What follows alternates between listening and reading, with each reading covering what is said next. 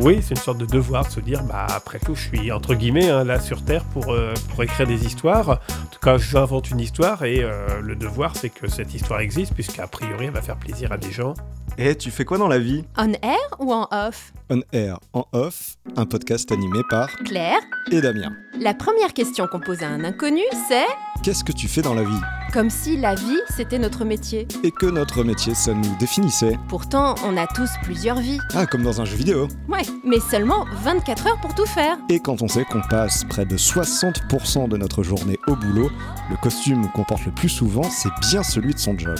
Plutôt que celui de potes, d'amoureux ou même de parents. C'est pourquoi on est parti à la rencontre de nos invités pour découvrir leurs différentes facettes. Alors, on air, ils sont entraîneurs, géomètres, journalistes, professeurs, médecins.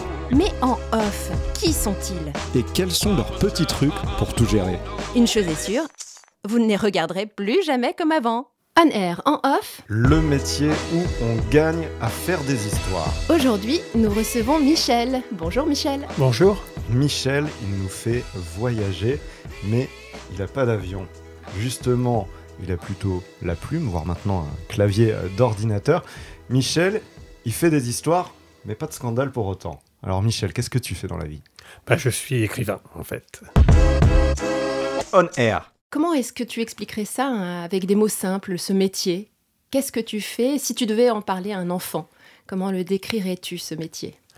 Bah, En parler à un enfant, c'est assez simple pour euh, dire quel est le, produit final. C'est-à-dire que le produit final, c'est un, livre.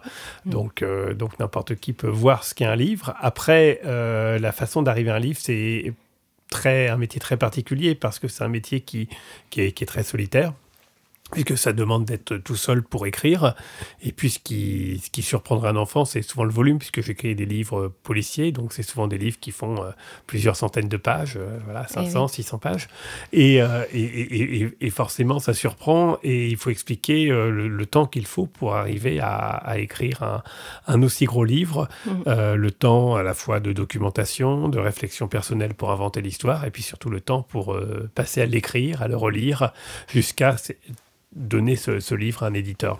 Oui, parce que finalement, de ton métier, on ne voit que le résultat, pas tant le, labeur, quoi, le, travail en lui-même. Oui, puis écrivain, ça fait partie de ces métiers où il y a pas mal de, de, fantasmes, parce que c'est aussi un des métiers qui est souvent représenté euh, dans les films. C'est un métier aussi où les écrivains écrivent sur le métier d'écrivain, donc, donc ça fait partie de ces métiers où, dont on comment dire, on, oui, quand je dis qu'on les fantasme, c'est-à-dire que la, réalité d'un écrivain quotidienne, elle est souvent beaucoup moins euh, glamour, elle est beaucoup moins euh, rock'n'roll que, que ce que les films veulent en montrer, puisque forcément, quand ce sont des livres qui, euh, qui comment dire, qui fonctionnent, d'ailleurs, même si ça fonctionne pas et qu'on est un, écrivain un peu maudit, voilà, y a, voilà, ça fait partie des métiers. C'est sûr, on dit parfois qu'il y a peut-être, je crois, un Français sur trois qui rêve d'écrire un livre ou qui a déjà écrit un livre. Donc forcément, ça fait partie de ces métiers qui font un peu rêver, euh, puisque il y a beaucoup plus de gens qui rêvent de l'être que de gens qui le sont réellement. C'est un métier euh, même euh, un peu romantique, quoi. On voit un petit peu toute cette image du, de l'écrivain qu'on va retrouver dans les, dans les clichés d'ailleurs, Claire. Et le premier cliché qu'on peut sortir, justement, c'est l'écrivain qui vit d'amour et d'eau fraîche, un petit peu. C'est-à-dire, il écrit toute la journée, mais comme tu le disais, voilà, c'est un artiste, alors euh, écrivain maudit ou pas, mais bon, il faut le temps que les livres se vendent, donc, euh, donc voilà, ça c'est un, des premiers clichés qu'on a pu trouver. Alors, c'est ce qui est vrai dans, dans ce enfin, il y a plusieurs choses qui sont vraies. la première chose qui est vraie, c'est qu'un écrivain, c'est quelqu'un qui travaille beaucoup pour écrire et donc, euh, quand on écrit, en fait, on, est devant son ordinateur ou éventuellement, euh, parfois, ou avant, devant sa, feuille de papier. Et, donc, comme je disais, c'est pas spécialement glamour. C'est un, un, truc très solitaire. C'est un truc, enfin, c'est pas comme un chanteur qui peut euh, composer un chef-d'œuvre en, un quart d'heure avec sa guitare. Mmh. un écrivain, on peut avoir une idée de génie en, en 30 secondes, mais pour réaliser le livre, pour écrire le livre, bah, il faut les idées claires et, beaucoup de temps. Donc, c'est quand même quelque chose qui, euh, qui est effectivement un travail euh, solitaire, qui demande du travail, qui demande de l'humilité, qui demande euh, d'être un, peu une vie de moine. Donc ça, c'est tout à fait vrai et donc, du coup, quand on dit on vit d'amour et d'eau fraîche, entre guillemets, oui, c'est vrai qu'on on peut être posé un peu n'importe où. On n'a pas forcément besoin d'être dans un endroit paradisiaque, en tout cas pas moi. Et, euh, on a surtout besoin de calme et de, et de solitude. Donc, ça, c'est un c'est vrai que c'est un, cliché qui est vrai. Après, ce qui est vrai aussi, c'est qu'il n'y a pas de statut d'écrivain, c'est-à-dire que c'est pas un écrivain, c'est pas un intermittent, c'est pas un artiste. La grande majorité des écrivains ont un autre métier. Hein. Ils ont un mhm. métier et puis ils écrivent sur leur temps de loisir. donc en fait, les écrivains qui vivent de leur plume sont rares et euh, la plupart, euh, pour survivre, euh, parce que les ventes des livres ne suffisent pas pour vivre, eh bien, ils font des ateliers d'écriture, ils font des interventions dans des médiathèques, dans des écoles, enfin que sais-je, etc., des scénarios. Enfin, donc voilà, donc c'est aussi un métier qui peut être, enfin qui est d'ailleurs assez souvent compliqué, surtout si on veut euh, vivre de, de, de, ces histoires. Et même en termes de protection sociale, etc. Du coup, s'il n'y a pas de statut, comment ça fonctionne? Alors, il y, y, a deux statuts différents. C'est-à-dire qu'il y a euh, le statut de l'écrivain qui a un métier, et qui écrit des livres en plus. Alors, il, voilà, ces trois d'auteurs, selon ce qu'il vend, ça peut lui payer euh, un resto, ses vacances ou, euh, Mais toi, Michel, on veut savoir pour toi. Mais euh, voilà, donc c'est ça. Non, juste se, termine là-dessus. Donc c'est ça. Mais, mais après, effectivement, l'écrivain qui veut se dire, ce n'est pas d'autre métier que l'écriture. Là, c'est certain qu'il faut qu'il dégage un salaire. Et donc, alors après, il y a mille cas différents. Ça peut être ce qu'on appelle des avaloirs, c'est-à-dire un éditeur qui, qui, donne une somme à l'avance avant même les, les, ventes de livres, mais c'est évidemment quelque chose de, de, risqué. Et, puis généralement, bah, il faut euh, il faut avoir du, talent euh, et, avoir suffisamment de comment dire de contacts pour euh, alors tout dépend si on écrit de la jeunesse si on écrit et donc on peut évidemment avoir des choses dans des écoles si on écrit du polar et donc souvent les écrivains de polar comme moi enfin peuvent être aussi embauchés sur des scénarios sur des euh, voilà comment on dit des show riders sur des, séries enfin etc enfin bon voilà après chacun se débrouille. Alors évidemment si on est scénariste et eh ben on a une sécu parce qu'on a un salaire.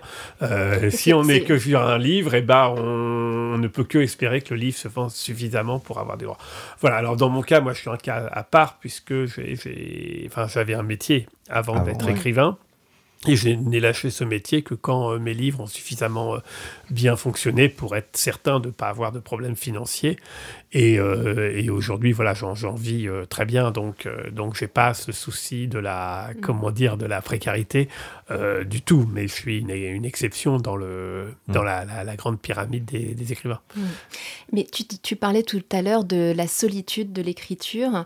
Est-ce que tu, c'est quelque chose que tu recherchais, toi, ou c'est parce que un des autres clichés, c'est justement que les écrivains sont asociaux, voire complètement perchés, hein, pas les gens. Qui, qui, souhaitent finalement être dans leur bulle. Est-ce que c'est quelque chose qui, que tu as cherché toi? Alors, Je ne sais pas si c'est quelque chose que j'ai cherché, mais ce qui me semble une évidence, c'est qu'on ne peut pas être un écrivain si on n'a pas envie d'être tout seul pendant... Euh, 10 heures sans voir personne, simplement à écrire une histoire, donc à, être dans un monde imaginaire. Mm. Euh, si on n'a pas ce plaisir-là, si c'est une contrainte, euh, c'est une douleur, euh, eh bien on peut pas être écrivain. D'ailleurs, c'est une des grandes différences entre les écrivains et, ceux qui le sont pas, même s'ils savent très bien écrire et, qui peuvent avoir des envies d'écriture, c'est déjà ça, c'est-à-dire cette espèce de, certitude qu'on est bien quand on écrit et qu'on a, qu'on a envie de continuer, que le temps passe vite et que et, voilà et qu'on voit pas le temps passer. Alors ça ne veut pas dire que les écrivains, à mon sens, hein, sont asociaux. Euh, il y a tous sortes d'écrivains, il y a des ours, il y a des, y a des gens sympas, il y a des, clowns, il y euh, y a, y a toutes sortes d'écrivains, je pense, exactement comme dans tout corps de métier. Mais par contre, tous les écrivains ont à un moment donné cette capacité à s'isoler et à ne plus voir personne. Voilà, alors après, il y a plein de méthodes. Hein. Il y a ceux qui ne voient plus personne pendant six mois, il y a ceux qui ne voient plus personne pendant le week-end, il y a ceux qui ne voient plus personne pendant la journée. Mm. Euh, mais en tout cas, il y a, il y a, cette idée que le temps passe, euh, passe très vite et que c'est un, un, vrai, euh, un, vrai plaisir. Mais je pas si se compare à quelqu'un qui fait du sport, quelqu'un qui, je sais pas, qui court le marathon, eh bien, il faut pas que ce soit une souffrance, c'est-à-dire faut qu'il ait envie de, de, courir pendant 4 heures, mm. euh, entre guillemets tout seul, etc. Enfin, il mm. faut que cet effort-là, euh, il y prenne du plaisir. Bah, c'est la même chose quand on est écrivain, il faut vraiment prendre du plaisir à se retrouver tout seul face à son écran et, et à partir dans son imaginaire. Mais il y a aussi cette, cette question de de ne rien devoir à personne et d'être son propre, euh, son propre chef, son propre gardien du temps, etc. Ce qui est quand mm. même un, grand luxe parce qu'il y a quand même beaucoup de gens qui exercent des métiers où, euh, quelque mm. part, ils, font ce qu'on leur dit de faire euh, avec un certain nombre de contraintes, de, de timing à respecter, etc., d'objectifs à résoudre. Bon, là, le, gros avantage, effectivement, d'être écrivain, c'est de, de le faire pour son propre plaisir, avec, euh, en, en, étant son propre, euh, en ayant son propre libre arbitre. Alors, tu parles beaucoup de, plaisir, et pourtant, un des clichés qu'on entend souvent, c'est qu'il faut être un peu torturé pour avoir de bonnes histoires à raconter. Est-ce que euh, tu validerais ce cliché? Est-ce qu'il faut être dans, la, dans un tourment pour, pour écrire bien? Enfin, pour, Alors, euh, pas forcément, parce qu'il a encore. Il y, a tellement de sortes de, livres et donc d'écrivains euh, qui, a un énorme. Euh, voilà, il y a un énorme panel. C'est-à-dire que quelqu'un qui, par exemple, écrit pour la jeunesse, moi j'ai écrit pour la jeunesse aussi, n'a pas besoin forcément d'avoir d'énormes tourments euh, vaut mieux pas trop. Hein vaut mieux même pas trop peut-être pour les enfants. Pourquoi? Oui, pourquoi pas. Mais en tout cas, je veux dire, on peut, voilà, enfin, on peut avoir d'autres clichés d'une maman qui, qui écrit des, euh, des, des, histoires pour enfants et euh, qui a pas de problème dans sa vie et qui écrit des histoires très douces, très belles. voilà, simplement. Donc, donc c'est la même chose. Aujourd'hui, il y, y, a quand même toute une vague du, du, feel good, hein, donc ce qu'on appelle plutôt des romans généralement écrits par des femmes pour un lectorat essentiellement féminin. Et, ces, romans dits feel good euh, sont plutôt écrits par des, euh, enfin, dans, le sens de, littérature de consolation, donc souvent c'est quand même des choses qui, euh, qui sont censées être drôles, qui sont censées faire du bien, donc on peut penser que les, les écrivains, ce que en tout cas, sont assez équilibrés, sont assez, enfin, puisent dans une vie équilibrée, avec de, de l'humour, donc il y a ça. Et puis après, il y a l'inverse, c'est-à-dire évidemment, on a, on a toute une tout un pan de la littérature qui peut être un pan de la littérature qui peut être plus cynique, qui peut être plus noir, qui peut être, euh, qui peut, voilà, attaquer les, côtés sombres du, monde. Et dans ce cas-là, peut-être qu'effectivement, euh, on peut avoir une Mais euh, voilà, donc, donc je pense que il y, a un tel panel de littérature que c'est très difficile de, de dire est-ce qu'il faut forcément avoir ça. Après, quand même, ce que je crois à un moment donné, c'est que si on veut toucher les gens, euh, il y a forcément, enfin, faut forcément avoir un univers et que cet univers, euh, il, ne peut pas être complètement lisse. Euh, voilà, donc voilà, il peut pas être complètement lisse. Et de ce point de vue-là, forcément, c'est toujours un mélange entre l'imaginaire, les personnages, enfin quelque chose qui est très étranger à, à l'écrivain, en tout cas où on n'a pas besoin de connaître l'écrivain pour apprécier l'histoire, et une profondeur, enfin quelque chose que les gens vont ressentir, mhm. qui donc est lié à la personnalité de l'écrivain et qui donc euh, demande de ne pas être lisse. Après, est-ce qu'il faut avoir connu des drames? Est-ce qu'il faut euh, pas pas forcément. Après une personnalité euh, enfin, peut y avoir des personnalités extrêmement complexes euh, qui n'ont jamais connu de drame dans leur vie, et à l'inverse, des gens qui ont connu des drames et qui sont, euh, enfin, je dis pas inintéressants, mais enfin, qui, qui sont résilients, et puis qui, voilà, donc tout, tout, dépend. Mais, mais en tout cas, je pense qu'il faut quand même avoir quelque chose à dire. Enfin, c'est toujours un cliché, si on veut écrire sur l'amour, c'est vrai que si on a si on n'a pas vécu, si on n'a pas euh, connu des sentiments, si on n'a pas, c'est quand même plus difficile de, le, de, le, faire. Donc, donc voilà. Mais j'insiste, euh, l'univers d'un écrivain, c'est à la fois ce qu'il est, mais c'est aussi à la fois des choses qu'il veut montrer et qu'il n'est pas forcément. Euh, il y, a forcément un, masque ou une, une posture qu'on adopte quand on écrit. Euh, voilà, donc c'est pas pour autant qu'un écrivain qui écrit des choses très très noires soit mm. forcément quelqu'un de, de, noir dans la vie et ça peut même être justement complètement l'inverse, c'est-à-dire qu'on peut avoir des gens absolument euh, adorables qui écrivent des choses horribles, on peut avoir des gens qui, euh, qui, euh, voilà, qui, qui utilisent l'écriture justement pour, voilà, pour exorciser un certain nombre de choses, et du coup, on, ne le verra jamais. Bah, on a tous une multitude de facettes, hein, c'est ce qu'on essaie de voir aussi dans ce podcast. voilà, donc, et voilà, c'est ça. Et puis après, il y a, y, a, y a, autre chose quand même, ne pas oublier, c'est qu'en fait, écrire quand on commence à écrire, on ne sait pas trop comment les, lecteurs vont, réagir. Mais à un moment donné, on, comment dire, on construit aussi quelque chose, une œuvre qui, euh, qui répond à des attentes d'un lectorat. Moi, par exemple, je fais des, des, romans à, suspense. Et donc, il y a aussi une sorte de, savoir-faire euh, qui est une part de nous, mais qui est aussi une part de, de savoir-faire pour répondre à une attente. Parce qu'on s'aperçoit qu'on sait faire quelque chose, que ça semble euh, plaire. Hmm. Et donc, on continue de faire, se faire ce quelque chose qui est forcément lié à notre personnalité, mais mais pas que, qui aussi parce que euh, on sait le faire. Enfin, mhm. voilà, euh, c'est pas quelqu'un qui euh, prend des métaphores, quelqu'un qui joue de la guitare, qui s'aperçoit qu'il est très doué en guitare, ben, il va continuer de le faire parce qu'il est doué. Mais est-ce que c'est lié à sa personnalité? Pas forcément. Et il va le faire parce qu'il s'aperçoit qu'il a entre guillemets un don pour pour quelque chose. et donc ce don finalement, c'est à la fois une, une chance inouïe, mais c'est aussi que pas un boulet, mais enfin c'est quelque chose qui, qui nous tient, qui se dit, bah tiens, euh, j'ai l'impression que c'est à ça que je, suis doué.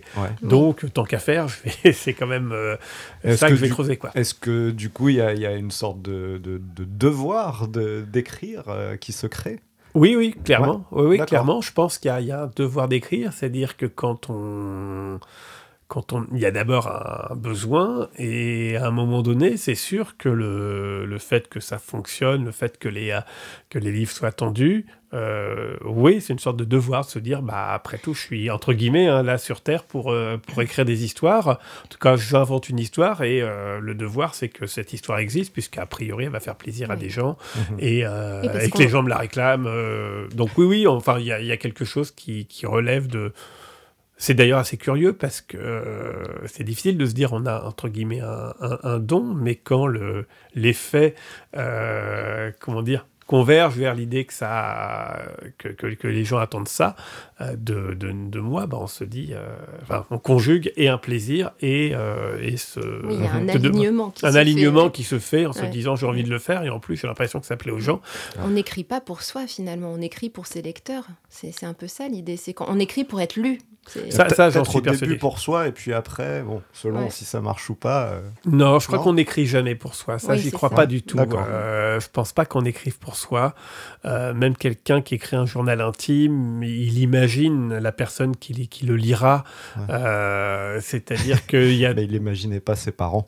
Hein Peut-être pas ses parents, mais en tout cas, mais mais mais il y a quand même toujours quand on écrit vraiment, c'est-à-dire qu'on on choisit des mots, qu'on qu'on essaye de faire une tournure de phrase, drôle, poétique, que sais-je, on ne l'écrit pas pour soi, on l'écrit forcément en imaginant une personne, même fictive, hein, qui le lirait, qui trouverait ça drôle, ou qui trouverait ça joli, ou qui, qui réagit. C'est un, moyen de communiquer. On ne fait pas rire soi-même. Donc, il donc, y, y, a toujours ce, ce, ce, oh, ça doit arriver quand même, non? Il n'y a pas des fois où tu bah, écris euh, un bon dire, mot euh, Oui, on peut se dire, tiens, ça c'est pas mal, mais on imagine... En espérant que ça plaise. Oui, en espérant que ça plaise. Donc, non, non, je pense qu'on écrit toujours en, en, en ayant en tête euh, un tiers qui va le, ou une autre personne qui va le lire et qui va euh, apprécier ou pas. Quand un écrivain dit j'écris pas pour les lecteurs, c'est pas ça, c'est sous-entend, j'ai mon libre arbitre et j'écris sans me soucier d'une pression commerciale ou du fait d'avoir euh, 2000 lecteurs au lieu de 1000, enfin c'est ce qui sous-entend. Mais euh, il, écrit quand même pour que quelqu'un le lise. Euh, il peut très bien se contrefoutre du nombre de gens qui le liront, mais en tout cas il écrit pour être lu, pour, euh, pour que quelqu'un vienne lui dire un jour j'ai beaucoup aimé ce que vous avez écrit, j'ai compris, ça m'a ému, ça m'a touché, ça m'a fait réfléchir. Euh, voilà, c'est le but, de évidemment, d'écrire quelque chose. C'est la relation. C'est la relation, c'est de, de, susciter quelque chose, c'est celui qui le lira. Alors, si on revenait à, euh, au monde solitaire de l'écriture, euh, la réalité du métier, est-ce que tu pourrais nous décrire une journée type lorsque tu es sur un projet, lorsque tu as écrit un, un roman Comment ça se passe? Bah, Une journée type, c'est euh, écrire euh, généralement du, du, matin au soir, euh, voilà, avec de, de brefs coupures pour, pour se nourrir. donc c'est essentiellement ça. donc ça bouge pas beaucoup. Après, moi je, je, suis quand même assez sollicité pour de la promotion, donc souvent ça peut être entrecoupé d'une interview, là, comme euh, aujourd'hui, ou, euh, ou euh, d'un rendez-vous téléphonique, enfin, d'éléments de, tout ça. Généralement, je fais, je fais mes mails le, le, soir, en tout cas, les, les, les questions plus pratiques. Mais oui, en tout cas, quand on est écrivain, l'idée, moi, j'essaye d'avoir au, moins trois jours ou trois jours et demi par semaine complets pour écrire. D'accord. Tout déranger. toutes les semaines toutes de les semaines. Et voilà, et après d'avoir une journée ou une journée et demie où je vais faire autre chose, qui peut être le plus souvent d'ailleurs d'aller dans des librairies euh, pour faire des signatures ou des médiathèques ou d'aller voir mon éditeur. Euh, voilà, donc c'est à peu près ça le, rythme. Mais des, juste des questions très euh, pragmatiques, terre à terre. tu écris sur du papier ou sur un clavier Non, sur du sur un clavier. Alors je peux avoir des notes un peu partout, mais non, c'est sur du, du, comment dire, du numérique. Euh, c'est uniquement, euh, uniquement ordi. Bah aussi, maintenant, on a des outils, euh, des, portables pour écrire dans le train. Enfin voilà, on a, on a tous les outils de sauvegarde. Enfin voilà, c'est. Donc il n'y a plus le, le, le, fameux calepin noir. Bah oui, comme, tu disais, parfois il y a, y a, une fulgurance qui peut arriver pour une mm. idée de roman. Ça, est-ce mm. que si oui, ça, en pleine rue, tu le téléphone, un petit carnet Non, je la note sur des bouts de papier. J'ai des bouts de papier un peu partout. Donc oui, oui, ça, ça arrive toujours d'écrire de, sur des bouts de papier, de prendre des notes. Là, j'en ai un peu partout. Mais, euh, mais l'essentiel est quand même euh, informatisé. Euh, comment dire je pense pas que ça change grand chose. Enfin, c'est une, une habitude. Ce qui est, sûr, c'est qu'à un moment donné, toujours, par contre, je finis toujours par imprimer mon manuscrit pour le, le, relire sous forme de papier. Mmh. Et, euh, et, là, je vois apparaître d'autres choses. Ça, j'ai besoin à un mmh. moment donné. Mais c'est vraiment à, dans les dernières phases de, du roman. Donc tout le reste est quand même euh, à, écrit. À l'informatique. J'avais une, une, question. Alors, comme tu dis, métier solitaire, euh, etc. Donc, tu écris. Du coup, on a, pu vivre il y a deux ans maintenant, un mmh. confinement, etc. Mais pour toi, ça changeait pas grand-chose, en fait, d'être confiné, aussi quand même non, non, ça changeait pas grand-chose. Au contraire, même, c'était une période où il y avait moins de, sollicitations extérieures. Donc, c'était une période où on pu, pu écrire euh, de façon plus, plus, plus continue. Bah, oui et non, euh, parce qu'il n'y avait pas que toi, du coup, j'imagine, à la maison. Enfin, Quand la maison est pleine, comment on fait pour écrire? Oui, bah, c'est vrai aussi que c'était... Euh, enfin, voilà, il y avait à la fois ce, beaucoup moins de sollicitations extérieures, en tout cas, de, on ne pouvait pas sortir de chez soi, donc, euh, parce qu'il y avait quand même énormément de sollicitations, parce que c'est vrai que dans cette période de, premier confinement, euh, je fais partie des gens qui ont été pas mal sollicités pour faire euh, des vidéos, pour faire des podcasts. Enfin voilà, c'était une période où beaucoup de gens s'ennuyaient, donc voilà, donc mm. on était quand même, voilà, écrire des nouvelles. Enfin, il y avait mm. quand même beaucoup de choses comme ça qui finalement ont, pas mal occupé aussi pendant cette période-là. Et puis c'est vrai, oui, oui, qu'il y avait aussi du monde à la maison, donc il fallait. Euh, c'était un peu plus difficile de, manger en, en, cinq minutes. voilà, euh, il fallait, voilà, il fallait un peu. Mais euh, bon, au final, c'était aussi une, une période, comment dire, tellement particulière Autant, autant le Covid, là on est sur une phase longue, euh, pénible, euh, qui n'a plus rien de, de, très romantique, de très exceptionnel, parce qu'on est sur quelque chose qui, voilà, qui, qui dure.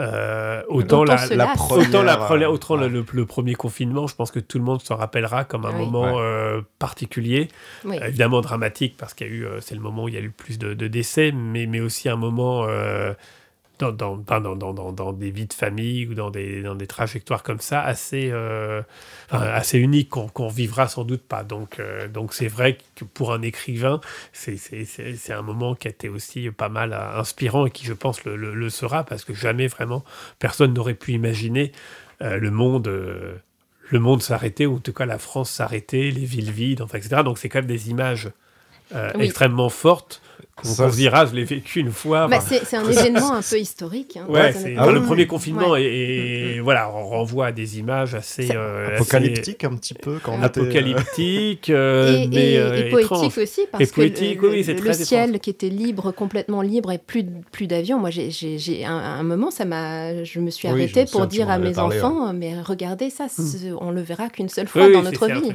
Donc ça, c'est vrai que du coup, il y avait il y avait cette cette période qui était aussi une période évidemment de, où on pouvait écrire, mais aussi une période où on, voilà, on contemplait ça en se disant, euh, enfin ça cogitait, euh, bah euh, ces fameuses attestations, ces trucs. Enfin voilà, c'était assez étrange de voir des gens voilà, à courir 10 km. voilà, Et ça inspire pour des romans justement C'est une situation aussi particulière que ça où on se dit, bah non, tout le monde va le faire pas, directement, pour l'instant, il n'y a pas encore tant de romans qui, qui l'ont utilisé, on n'en est pas encore sorti, donc, euh, donc, donc, ça c'est un peu compliqué. Euh, par contre, ce qui est très inspirant, c'est de se dire que tout est possible. Ça, c'est euh, ah chouette parce que parfois on peut inventer des, des, situations où on se dit, bon, c'est quand même c'est quand même de la science-fiction, c'est quelque chose qui, qui, aurait du mal à se produire. Et, c'est vrai que là, beaucoup de gens ont pu constater de se dire, mais en, en 15 jours, en l'espace mm. de 15 jours, on a regardé des, des, des, Chinois euh, confinés euh, comme si c'était une actualité très lointaine et on s'est retrouvés tous chez nous en 15 jours en se disant mais qu'est-ce qui nous arrive?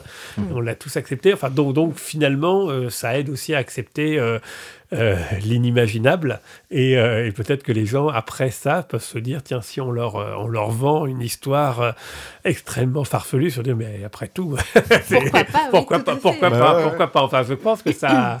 ça, ça, ça a délié, quand même un certain nombre de, de, de, choses comme ça. Enfin, je pense que personne n'aurait pu vraiment imaginer à quel point le, le monde est, est fragile et le, et le monde, enfin, nos certitudes peuvent très vite se retourner. Oui, mhm. c'est plutôt pas mal pour un romancier d'avoir oui, ça, en tout cas, c'est ça. Je pense que c'est oui, oui, un atout.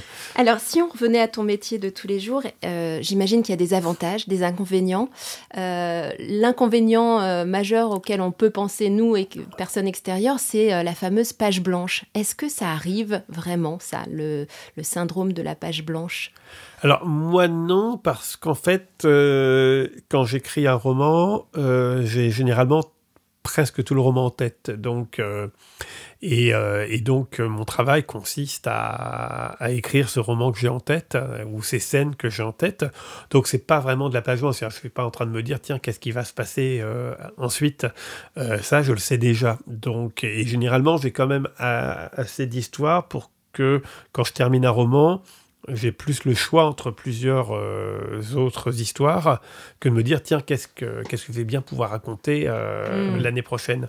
Donc voilà, donc non, donc euh, il n'y a pas en ce sens-là le syndrome de la page blanche, c'est plutôt le, le, syndrome de la, de la page grise, en tout cas du, bah, du, du, chapitre qu'on écrit mal, du, du, ah de se relire et de se dire c'est pas assez bien, euh, de ne pas arriver réellement à, à, trouver les mots pour exprimer ce qu'on veut. il y a deux sortes d'écrivains. Il y a ceux qui savent à l'avance ce qu'ils vont écrire, il y a ceux qui, euh, qui se laissent porter par, le, par les, la plume, par les mots. Euh, évidemment, dans ce deuxième cas, il peut y avoir un moment donné où l'inspiration ne vient pas. mais moi, comment dire et, généralement, ces écrivains-là ont peur d'avoir euh, l'histoire à l'avance en tête parce qu'ils ont peur de s'ennuyer. Ils ont ah. peur de ne pas se laisser comme ça porter par, euh, par l'inspiration, de l'improvisation. Euh, mais en fait, moi, l'avantage que j'ai, c'est que je ne m'ennuie pas du tout. Enfin, quand j'ai mon histoire en tête, j'adore ça. Mais quand j'écris pour avoir mon histoire, à la fois, je suis pas surpris parce que je connais mon histoire, mais j'ai vraiment pas l'impression de m'ennuyer. Enfin, Ça ressemble un petit peu au, dessin finalement, parce que souvent les, dessinateurs ou les peintres euh, ont une image en tête de ce qu'ils veulent voir sur la toile et finalement la reproduire, euh, enfin réussir à, à retransmettre cette image sur papier, c'est pas évident. Et ce que tu décris, finalement, ça a l'air d'être un petit peu la, même chose. Dans ton cas, tu as une histoire en tête, mais il faut euh, quand même euh, réussir à la mettre en mots et mm. à l'emmener euh, là où tu souhaites aller. Ouais, ouais, c'est, exactement ça. Ouais, c'est, comme un, c'est comme un tableau, c'est comme une maison, une sculpture. Mm. Enfin, c'est avoir l'image en tête et après, petit à petit, arriver vers, vers ça. En tout cas, mm. moi, c'est comme ça que je fonctionne avec, avec des images mentales forte, en tout cas précise, et, euh, et d'arriver à ça. Oui, oui, c'est vrai. Je pense qu'on j'ai du mal à imaginer comment on peut faire autrement, en fait. Euh, non, j'ai du mal à imaginer comment on peut faire un bon roman en faisant autrement. Mais euh, je sais que d'autres font autrement. hein, mais, euh, moi, je, je ne savais pas. Je, je savais pas qu'il y avait des, des, écrivains qui se lançaient sans avoir en tête l'histoire, la trame. Euh, là, tu me l'apprends. Je... Ah, c'est même une, une, majorité ah d'écrivains. oui, oui, une majorité d'écrivains qui, qui, qui, le font ainsi. Alors, ils peuvent avoir un, un petit canevas ou alors ils font beaucoup de retours en arrière. Mais oui, oui, c'est assez, c'est assez fréquent. Euh, toi, Michel, tu nous as dit, euh, donc j'écris euh, et avant, je travaillais, j'avais un mm. emploi. Est-ce que tu peux nous dire rapidement ce que c'était À quel moment, du coup, tu t'es décidé à faire la bascule, à stopper ton métier mm-hmm. Et après, on aura une autre question pour ceux qui veulent devenir écrivains. Alors, euh, bah, moi, j'étais prof à l'université, prof de géographie à l'université. Et euh, bon, donc j'étais directeur d'un labo CNRS, enfin, j'étais bien occupé, mais j'avais toujours voulu écrire. J'ai écrit un premier roman qui n'a pas été publié. Et puis, à un moment donné, euh, j'ai une idée autour d'Arsène Lupin, autour de la géographie d'Arsène Lupin. Donc, c'est un livre qui a été publié en, région, Normandie. Et euh, il a assez bien marché. Et donc, suite à ça, j'ai euh, ressorti mes vieux manuscrits. Et puis, la machine s'est un peu emballée. voilà, les livres ont, eu des prix, se sont de mieux en mieux vendus. Et au bout de, de, on va dire, cinq ans à peu près, enfin non, un petit peu plus, mais encore au bout de cinq ans, j'ai été repéré par un éditeur national et euh, les ventes ont commencé à, à, être exceptionnelles. Donc, euh, quelque part à ce moment-là, j'avais vraiment une double vie. C'est-à-dire j'avais ma vie de prof et une vie d'écrivain connu, d'une part, mais aussi euh, des droits d'auteur qui, bah, qui, multipliaient par 10 mon salaire. Enfin voilà, donc, ah donc je revenais avec une, dans une situation particulière où euh, mon, loisir euh, me rapportait euh, bien, bien plus que mon métier. voilà, et ça, c'est une situation qui a duré, là encore, à peu près 5 ans, jusqu'à ce que je me décide à arrêter le, boulot de prof pour n'être plus qu'écrivain, pour pas mal de raisons. À la enfin, moi, j'avais terminé un peu mes mandats à l'université.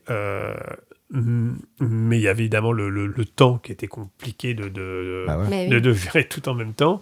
Et puis aussi cette idée qu'à un moment donné, euh, c'est, ça devient un peu stupide, de, même si j'adorais mon métier de, de prof, euh, comment dire, d'avoir à côté une activité qui, euh, qui, qui, qui, qui, rapporte, qui est un, de, de, de, ce point de vue un, un vrai métier. Et puis j'avais plus aucune raison économique de, mhm. euh, d'avoir peur de l'avenir, euh, ce qui est évidemment le, le, grand cas pour un écrivain. C'est-à-dire qu'à toujours un moment donné, on se dit, bon, il y a un livre qui a marché, mais est-ce que le second va marcher mhm. Est-ce que je dois euh, voilà, abandonner mhm. un métier de fonctionnaire pour, pour l'incertitude? Bon, il y a un moment donné, la question... Mais à un moment donné, la question ne se posait plus en ces termes-là. Euh, parce que les, les, les livres s'étaient suffisamment vendus pour que, pour que j'ai une, une, sécurité assurée euh, jusqu'à la fin de mes jours. Je pense que peut-être on peut te demander ton nom complet parce qu'on ne l'a pas dit jusqu'à-là pour euh, ménager le suspense. quel, quel, suspense je, suis, donc, je suis Michel Bussy. voilà, eh donc, Merci beaucoup de nous recevoir parce que quel honneur. Mais juste pour revenir à nos chers auditeurs et peut-être les jeunes qui un jour mm. souhaiteraient devenir écrivains, quel est le meilleur conseil que tu pourrais leur donner euh, D'abord, trouvez-vous un métier et puis ensuite, euh, voyez ce qu'il advient ou euh, Alors, oui, oui, il y, a pas mal de choses à dire là-dessus, surtout qu'aujourd'hui, il y a quand même un, vrai engouement pour les métiers du livre. pour des masters de création littéraire, ah, d'écriture, ça existe, oui, en WAF notamment, il y en a. Enfin, donc, c'est quelque chose qui se développe, bah, évidemment, parce qu'on est dans dans une marchandisation des choses, parce qu'il y a beaucoup de jeunes qui ont envie, euh, qui ont envie d'inventer, de créer, etc. Euh, que dans les disciplines littéraires dont, dont, je suis issu, euh, on, on, a beaucoup forcé à la la professionnalisation en se disant bah d'accord je fais des études de lettres mais euh, pourquoi? Euh, donc il y a évidemment il y a, y a, l'enseignement mais il peut y avoir autre chose. Donc du coup on a aussi poussé à créer des des, des, des, des formations euh, littéraires à, à, faire des métiers autour du, du, du livre de l'édition etc donc c'est formidable parce que ça correspond à, une demande. Par contre évidemment il n'y a pas forcément de la place pour tout le monde et tout le monde ne va pas devenir tout le bah monde oui, va pas avoir le concours élus, hein. et puis on bon, il n'y a, pas vraiment, euh, comment dire, de, de, de, prof que, euh, que c'est en, en, suivant des cours euh, qu'on va forcément devenir. Il n'y a pas de recette, quoi. Il n'y a pas de recette. Donc, donc mais en tout cas, ça correspond à cette demande-là. Donc, ce que j'aurais à donner comme conseil, c'est déjà de pas, comment dire, de pas brimer sa, sa, passion. Hein. C'est pas parce que les places sont rares qu'il n'y en a pas. Euh, après, alors, je pense qu'il faut être original. Enfin, euh, c'est très important d'avoir son propre univers, d'avoir ça. Enfin, qu'on peut pas se lancer euh, là-dedans si simplement on est dans, la, dans le copier-coller de ce qu'on lit. C'est-à-dire qu'il faut sentir qu'on porte en soi des histoires qui ont, une, qui ont une originalité, qui ont une patte, qui ont quelque chose. Donc ça, c'est difficile, mais je pense que c'est quand même la, cultiver l'originalité. Voilà, il faut cultiver, il faut avoir quelque chose à dire, il faut, il faut captiver. Donc ça, c'est premier point. Après, je pense qu'il faut de l'humilité, c'est-à-dire que euh, c'est rarissime à 20 ans d'être publié, d'être encore plus publié par une grosse maison d'édition, euh, d'avoir le concours, que sais-je. Donc il faut cultiver l'humilité. Et l'humilité, c'est surtout se dire, euh, chaque étape est géniale. Et donc, j'ai envie d'écrire, bah, si j'ai 10 personnes sur Internet qui m'ont lu, c'est formidable. Si j'ai un tout petit éditeur qui va publier ça à 100 exemplaires, c'est déjà formidable. Enfin, il faut cultiver l'humilité et si euh, la chance est là, si le talent est là, les choses viendront. Mm. Euh, mm. mais euh, Oui, parce qu'en en fait, il y a un paradoxe. Il faut à la fois cultiver l'humilité, mais en même temps croire en soi suffisamment pour persévérer, parce que c'est pas. Et oui, c'est un. Il faut à la fois évidemment croire en soi de façon mm. très forte, mais mais effectivement en, en cultivant cette humilité, parce qu'il y a Sinon, c'est extraordinairement frustrant. Euh, si on commence à se dire euh, je serai publié par Gallimard ou rien, c'est le Goncourt ou rien, ah c'est euh, et c'est comme dire je vais gagner au loto. C'est forcément aller vers beaucoup de frustration. Donc, donc le conseil que je donnerais, c'est de dire voilà, n'hésitez pas, commencer, comment dire, de donner tout, mais tout en ayant sans rien attendre. Quasiment. Ah, quasiment quasiment sans rien attendre, en tout cas, en comment dire, sans, se donner euh, forcément d'objectifs euh, irréalisables. Après, euh, c'est évidemment beaucoup de travail, beaucoup de ténacité. ça marchera rarement du premier coup. il faut, voilà, si on rentre pas par la porte, il faut rentrer par la fenêtre. Enfin voilà, c'est, mm. c'est, voilà. moi, j'ai été publié à 40 ans et j'avais toujours eu envie de le faire. Euh. Après, c'est vrai que l'écriture a quand même un énorme avantage, c'est que c'est quelque chose qu'on peut faire tout en ayant un métier à côté. Ce qui n'est pas le cas de toutes les passions. Donc c'est vrai que pour euh, beaucoup de jeunes, peuvent très bien avoir un métier quel qu'il soit, et s'ils ont la passion d'écrire, eh ben, le faire le soir, le week-end, en vacances, quand ils veulent. Euh, c'est tout à fait possible, j'en suis un exemple. Et, si on veut écrire, euh, la passion d'écrire, c'est pas une passion complexe, hein. mm. c'est quelque chose. Euh, voilà, il suffit de se dire, euh, je m'y mets deux heures tous les soirs et, on verra. Donc voilà, donc ça c'était comme ça. Parce que pendant le premier confinement dont on parlait, il y a eu beaucoup de gens qui se sont mis à écrire en disant Ah, c'est formidable, on a le temps. J'ai, le temps, voilà, je vais me mettre à écrire, c'est génial, j'ai toujours envie d'écrire. Mais... Et, j'avais envie de leur dire Mais si vous avez attendu le confinement pour écrire, c'est que vous n'êtes pas écrivain. Euh, qu'est-ce qui vous a empêché avant d'écrire? Euh, hmm. C'est pas parce que vous avez euh, une journée devant vous et que vous vous ennuyez que vous allez dire bah tiens je vais me mettre à écrire un roman. Si le roman vous l'aviez en tête, eh bien eh bien fallait foncer. c'est comment dire il y, a forcément une urgence, il y a forcément un besoin, il y a forcément quelque chose qui a qui, qui, est dans les dans, les tripes et, c'est ça que j'ai envie de dire à, à, un jeune qui commence, c'est de dire voilà humilité, travail, etc.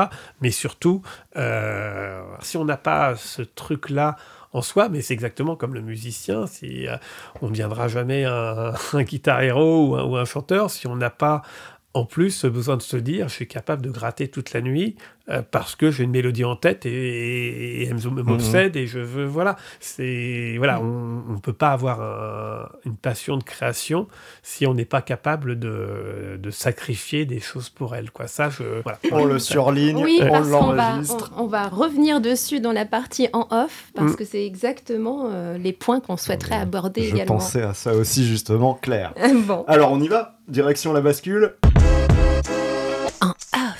comme en général, on demande si ce métier était un rêve de gosse. Oui, oui, oui, c'était un rêve de gosse, en tout cas, euh, inventer des histoires, les écrire, oui, ça a toujours été quelque chose qui était, euh, qui était dans ma tête. Après, euh, j'imaginais pas devenir écrivain, c'était très lointain, moi j'habitais en Normandie, loin de tout ça, mais j'avais envie d'écrire, mais c'était vraiment une écriture plaisir, c'était vraiment faire marrer les copains, euh, inventer des trucs drôles. C'était pas du tout une écriture euh, dramatique, etc. C'était euh, c'était créer, ça. Mm.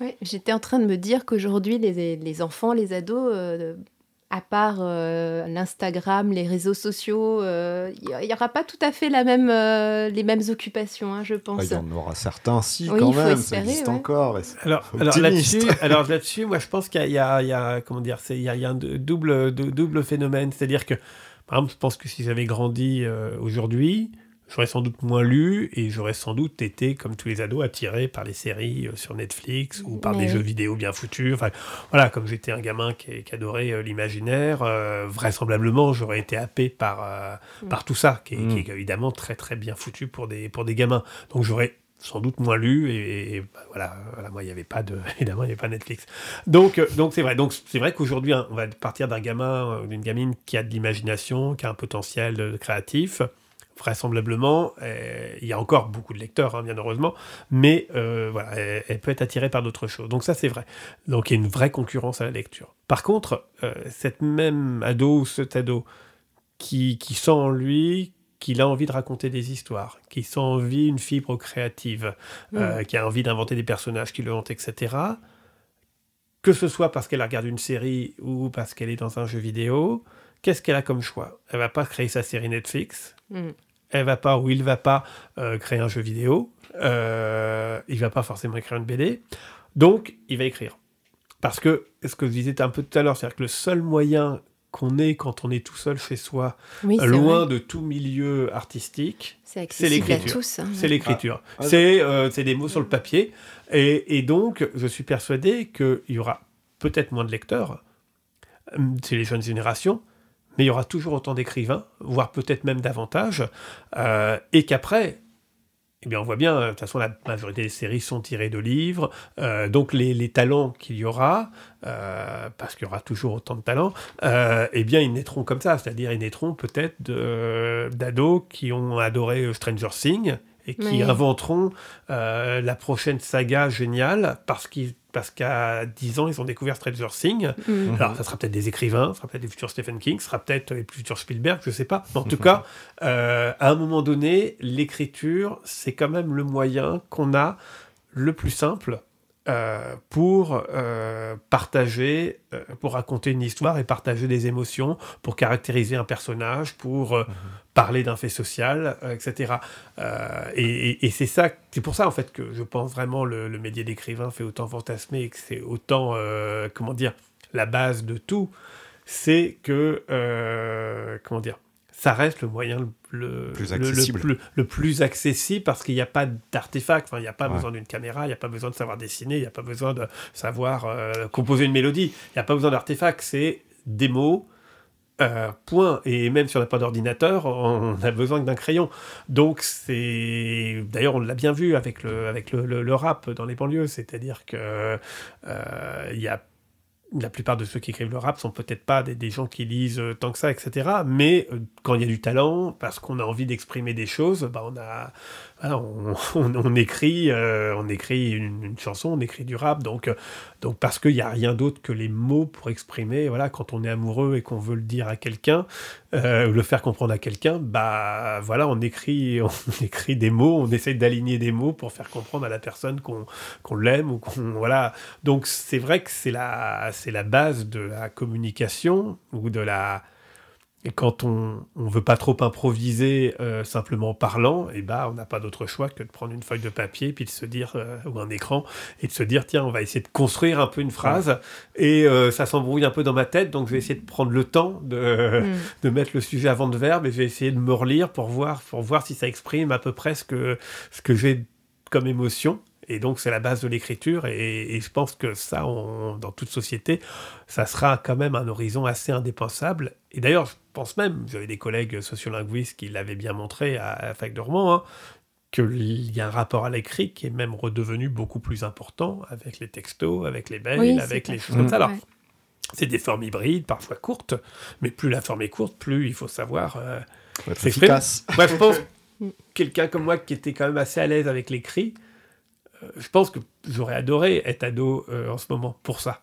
Parce que je ah pense que j'aurais été. Euh, bah oui, moi j'écrivais des lettres, papier, des trucs ah, comme ça. J'allais dire. Tu mais les trucs étaient déjà hyper démodés, quoi. Il n'y a pas une fille qui est. Enfin, bien sûr. Qui est... justement, Et là, là aujourd'hui, mais le, c'est le roi du pétrole, celui, le, le, le gamin qui, qui, sait écrire, qui, est, qui sait drôle, qui sait mm. rimer, qui sait, euh, qui sait manier les mots, qui sait avoir de la, de la mm. répartie c'est le roi du mhm. pétrole, parce que parce qu'évidemment, euh, il va rendre accro euh, celles qui veulent le lire, euh, parce qu'il va être capable de, de, de, relancer, de relayer, d'avoir l'accroche, et évidemment de dire ah bah c'est lui que j'ai envie de lire, parce qu'il est quand même Mm.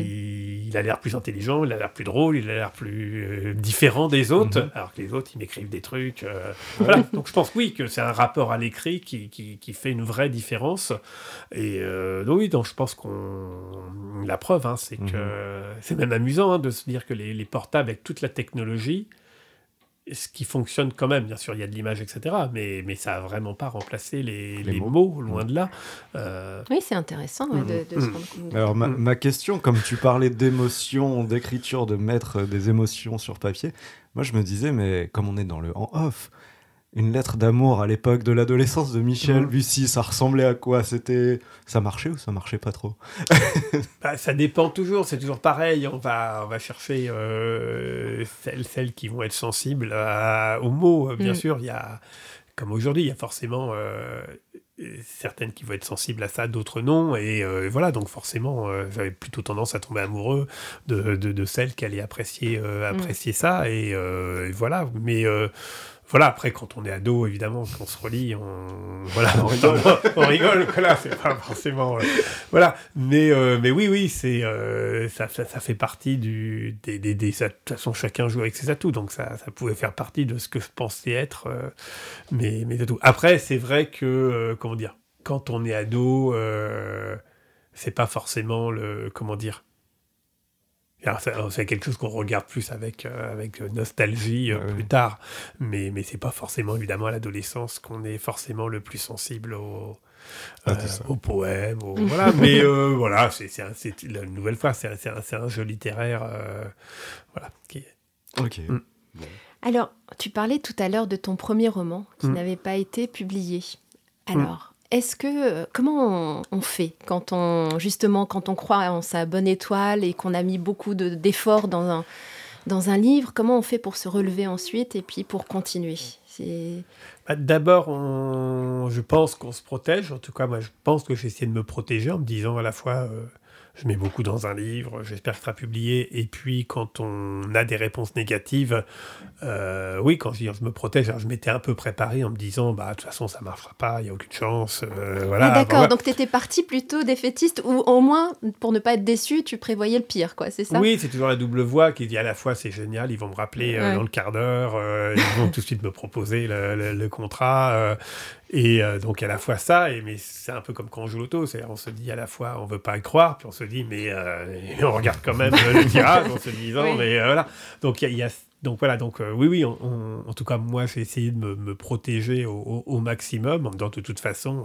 Est-ce qu'il faut un bon entourage aussi dans ces cas-là? Est-ce qu'il faut des proches qui, qui, qui, soient là pour te soutenir ou, ou c'est un, chemin solitaire aussi Non, je pense que c'est plus un chemin solitaire parce mm. que c'est.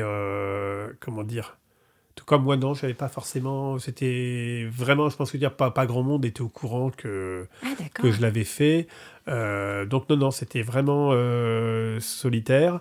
Et euh, c'est curieux parce qu'à la fois, quand on écrit comme ça, il y a l'envie de se dire ça sera ma vie, ça sera quelque chose de, de différent. Puis à la fois quand ça marche pas, quand on a des refus, on se dit bon après tout, euh, ma vie est aussi belle qu'une autre. J'ai des enfants, j'ai un mm. métier, j'ai donc voilà donc euh, donc c'est assez curieux, c'est vrai parce que la, la, grande majorité des gens vivent sans ce rêve-là. Euh, c'est enfin mm. donc c'est ça qui est qui est assez curieux, mais c'est toujours une histoire qu'on reconstruit à rebours. C'est-à-dire qu'aujourd'hui évidemment je peux dire à 6 ans, j'avais envie, je savais que je serais écrivain, j'ai tout fait pour l'être, et finalement, je suis devenu. Et donc, euh, il suffit d'y croire pour que ça marche. Sauf que dans les faits, euh, beaucoup de gens vont suivre la même trajectoire, et, finalement, ça ne marchera pas. Donc, c'est très difficile de savoir à, quel moment donné je le savais, et à quel moment donné il y a la part de hasard, il y a la part de, de, de chance. J'aurais imaginé, mais en tout cas, c'est. ce qui est clair, je crois, c'est que à la fois, il faut jamais complètement lâcher l'affaire, donc il faut se relever. Voilà, bon, ça n'a pas marché. Je me suis dit, tiens, Mais c'est difficile non, de se relever ou pas? Parce qu'il y a aussi cette notion, comme tu disais tout à l'heure, on écrit un livre pour être lu. Mm. Donc si les gens qui te lisent te disent que bah non, ça les intéresse pas, ça doit être, euh, c'est dur quoi. Comme euh, mm. et, et, et, où est-ce qu'on s'arrête et enfin quand est-ce qu'on la motivation quoi. Oui, puis enfin c'est aussi le jugement de ceux qui t'ont lu. Donc est-ce que est-ce que tu, enfin quelle part de crédibilité tu leur donnes mm. ou pas? Tu sais, c'est ça doit être difficile quoi de, mm. de persévérer. Alors là-dessus, moi je dirais, enfin mais là je ne parle que pour mon cas. Euh, c'est pour ça que je parlais d'humilité tout à l'heure. C'est-à-dire que moi, quand j'essaie d'écrire, euh, il y avait l'idée que même, pas comme Code Lupin, c'est-à-dire même si euh, le premier contrat c'était 500 exemplaires, c'était le plus heureux du monde. C'est-à-dire qu'il y avait cette idée de dire il faut que, il faut que je fasse j'en fasse quelque chose de cette envie-là, euh, mais euh, sans avoir le projet d'avoir le concours, etc. C'était juste l'envie d'en faire quelque chose mm. parce que voilà, c'est quelque chose que, que, que, j'aimais tout simplement. Donc, euh, donc il y avait cette idée de, de, de ne jamais abandonner l'affaire. et puis, il y a quand même cette idée, cette persuasion que que ça va marcher. C'est-à-dire que euh, ça, ça, vaut le coup quand même. entre la période où mon roman Macri m'a été refusé et euh, Code Lupin, il y a dû y avoir une dizaine d'années. Et pendant ces dix ans, j'ai continué d'écrire des scénarios, des, des, trucs de BD. je continue d'écrire en me disant, mais euh, pour moi-même, ça c'est génial et je le fais comme ça, et euh, tout en me disant, ça marchera jamais. D'accord. par exemple, il y a des trucs, par exemple, le, le, scénario de Nymphéa Noir, qui était au départ un scénario de film que j'avais continué d'écrire et moi je mhm. trouvais ça euh, génial enfin de, voilà à la fois je me disais bon personne n'en verra jamais ce sera pas voilà c'est pas grave j'ai pas le temps d'écrire un autre roman puis à la fois je trouvais mon truc euh, vraiment euh, super génial et j'imaginais le film j'imaginais le truc en me disant voilà je me rappelle un coup il y a François Ozon qui était venu à, à Saint-Sever cinéma mm. Et je lui avais glissé le scénario de. Tiens, il vient Ozon, c'est vrai qu'Ozon, il travaille pas mal sur les flashbacks. Bon. Et j'ai été lui filer le scénario comme ça. On dit voilà, bon, puis il balançait la poubelle juste après. Quoi. Mais mais voilà, c'était toujours cette idée de se dire, euh, je m'accroche et peut-être qu'à un moment donné, il y aura un truc qui va, euh, qui, va déclencher. Ce qui veut dire qu'il y a une adaptation euh, possible de, des nymphes et un Ah oui, ça, j'en suis persuadé mais, depuis le début. Mais qui est prête, surtout. C'est ça, ah c'est qu'un oui, bah, réalisateur. Parce oui, que... ça, oui, ça j'en suis intimement convaincu. Mais, mais ce que je veux dire, c'est qu'il y a toujours ce côté, ça, après, ça devient presque un jeu. C'est-à-dire, ça devient un, un, jeu en se disant, tiens, pourquoi pas, tiens, je tente ma chance, tiens, je... Voilà, c'est... Et puis, bon, bah voilà, quand à un moment donné, ça finit par, euh, par fonctionner, c'est euh, c'est miraculeux. Mm. Mais euh, voilà, après, nouvelle fois, hein, c'est compliqué d'en parler quand, quand ça a fonctionné, parce que voilà, bah, aujourd'hui, je croise quand même pas mal de gens qui, qui écrivent, qui me donnent des choses, et bon, j'ai l'impression que, que pour eux, entre guillemets, ça ne marchera jamais, parce que de, de ce que j'en lis, j'ai pas l'impression qu'il y, qu y, ait un talent, qu'il y ait quelque chose de particulier. Et ça m'est aussi arrivé de dire des collègues, me dire Ah putain, là c'est vraiment bien, et, euh, de, de, le dire aux gens en disant Bah foncez, parce que de mon point de vue, j'ai l'impression mm. qu'il y a quelque chose. quoi. Mais est-ce que ça veut dire qu'aujourd'hui, toi aussi, tu reçois des manuscrits de personnes qui te disent Est-ce que vous pouvez le lire? Oui, oui, ça ah arrive assez souvent. Des ah gens qui me contactent sur des salons, etc., qui me donnent des choses à lire. Oui, oui, ça arrive. Alors après, j'essaye de, de, le lire rapidement, mais oui, oui. Mm. D'accord. Mhm. Tu es devenu le François Ozon de. le François Ozon, exactement. oui, oui, je suis devenu le François Ozon. Et du coup, bah, alors maintenant, donc euh, écrivain euh, connu, reconnu, euh, mm. deuxième qui vend le plus en France, traduit en trentaine de langues, veut dire célébrité aussi. Comment comment ça, ça se gère Est-ce que du coup il y a le Michel Bussy des médias et le Michel Bussy à côté de la vie privée? Est-ce que tu as été entraîné pour, pour les médias ou est-ce que voilà, c'est toi qui mènes ta barque et, Mm. Et il n'y a, qu'une facette?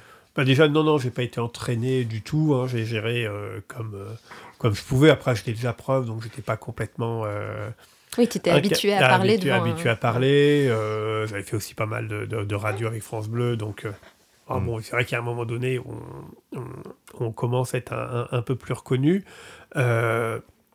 Comment dire Donc, Est-ce que tu t'en rappelles la première fois d'ailleurs? Non, non, non, non, vraiment pas, parce que c'est euh, c'est difficile de savoir voilà, quel, est le moment où il y a quelqu'un qui m'a dit Vous ne seriez pas Michel Bussy euh, ah, Je ne vais pas me, me rappeler.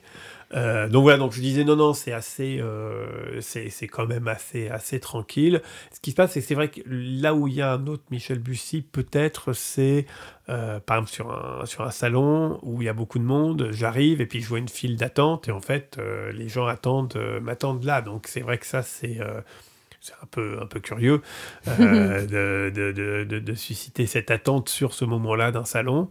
mais en dehors de ça, j'ai l'impression d'être d'être globalement toujours le même, d'aborder ces salons, ces rencontres avec, euh, avec euh, ouais, simplicité. Enfin, j'ai euh, pas l'impression d'avoir chopé la, grosse tête. Enfin, c'est.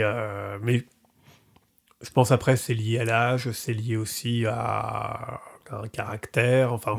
Hmm. Après, ça, ça, pouvait être aussi peut-être pour se protéger un petit peu, justement, garder des choses de, sa vie privée. Ouais, ça forcément, quand les journalistes.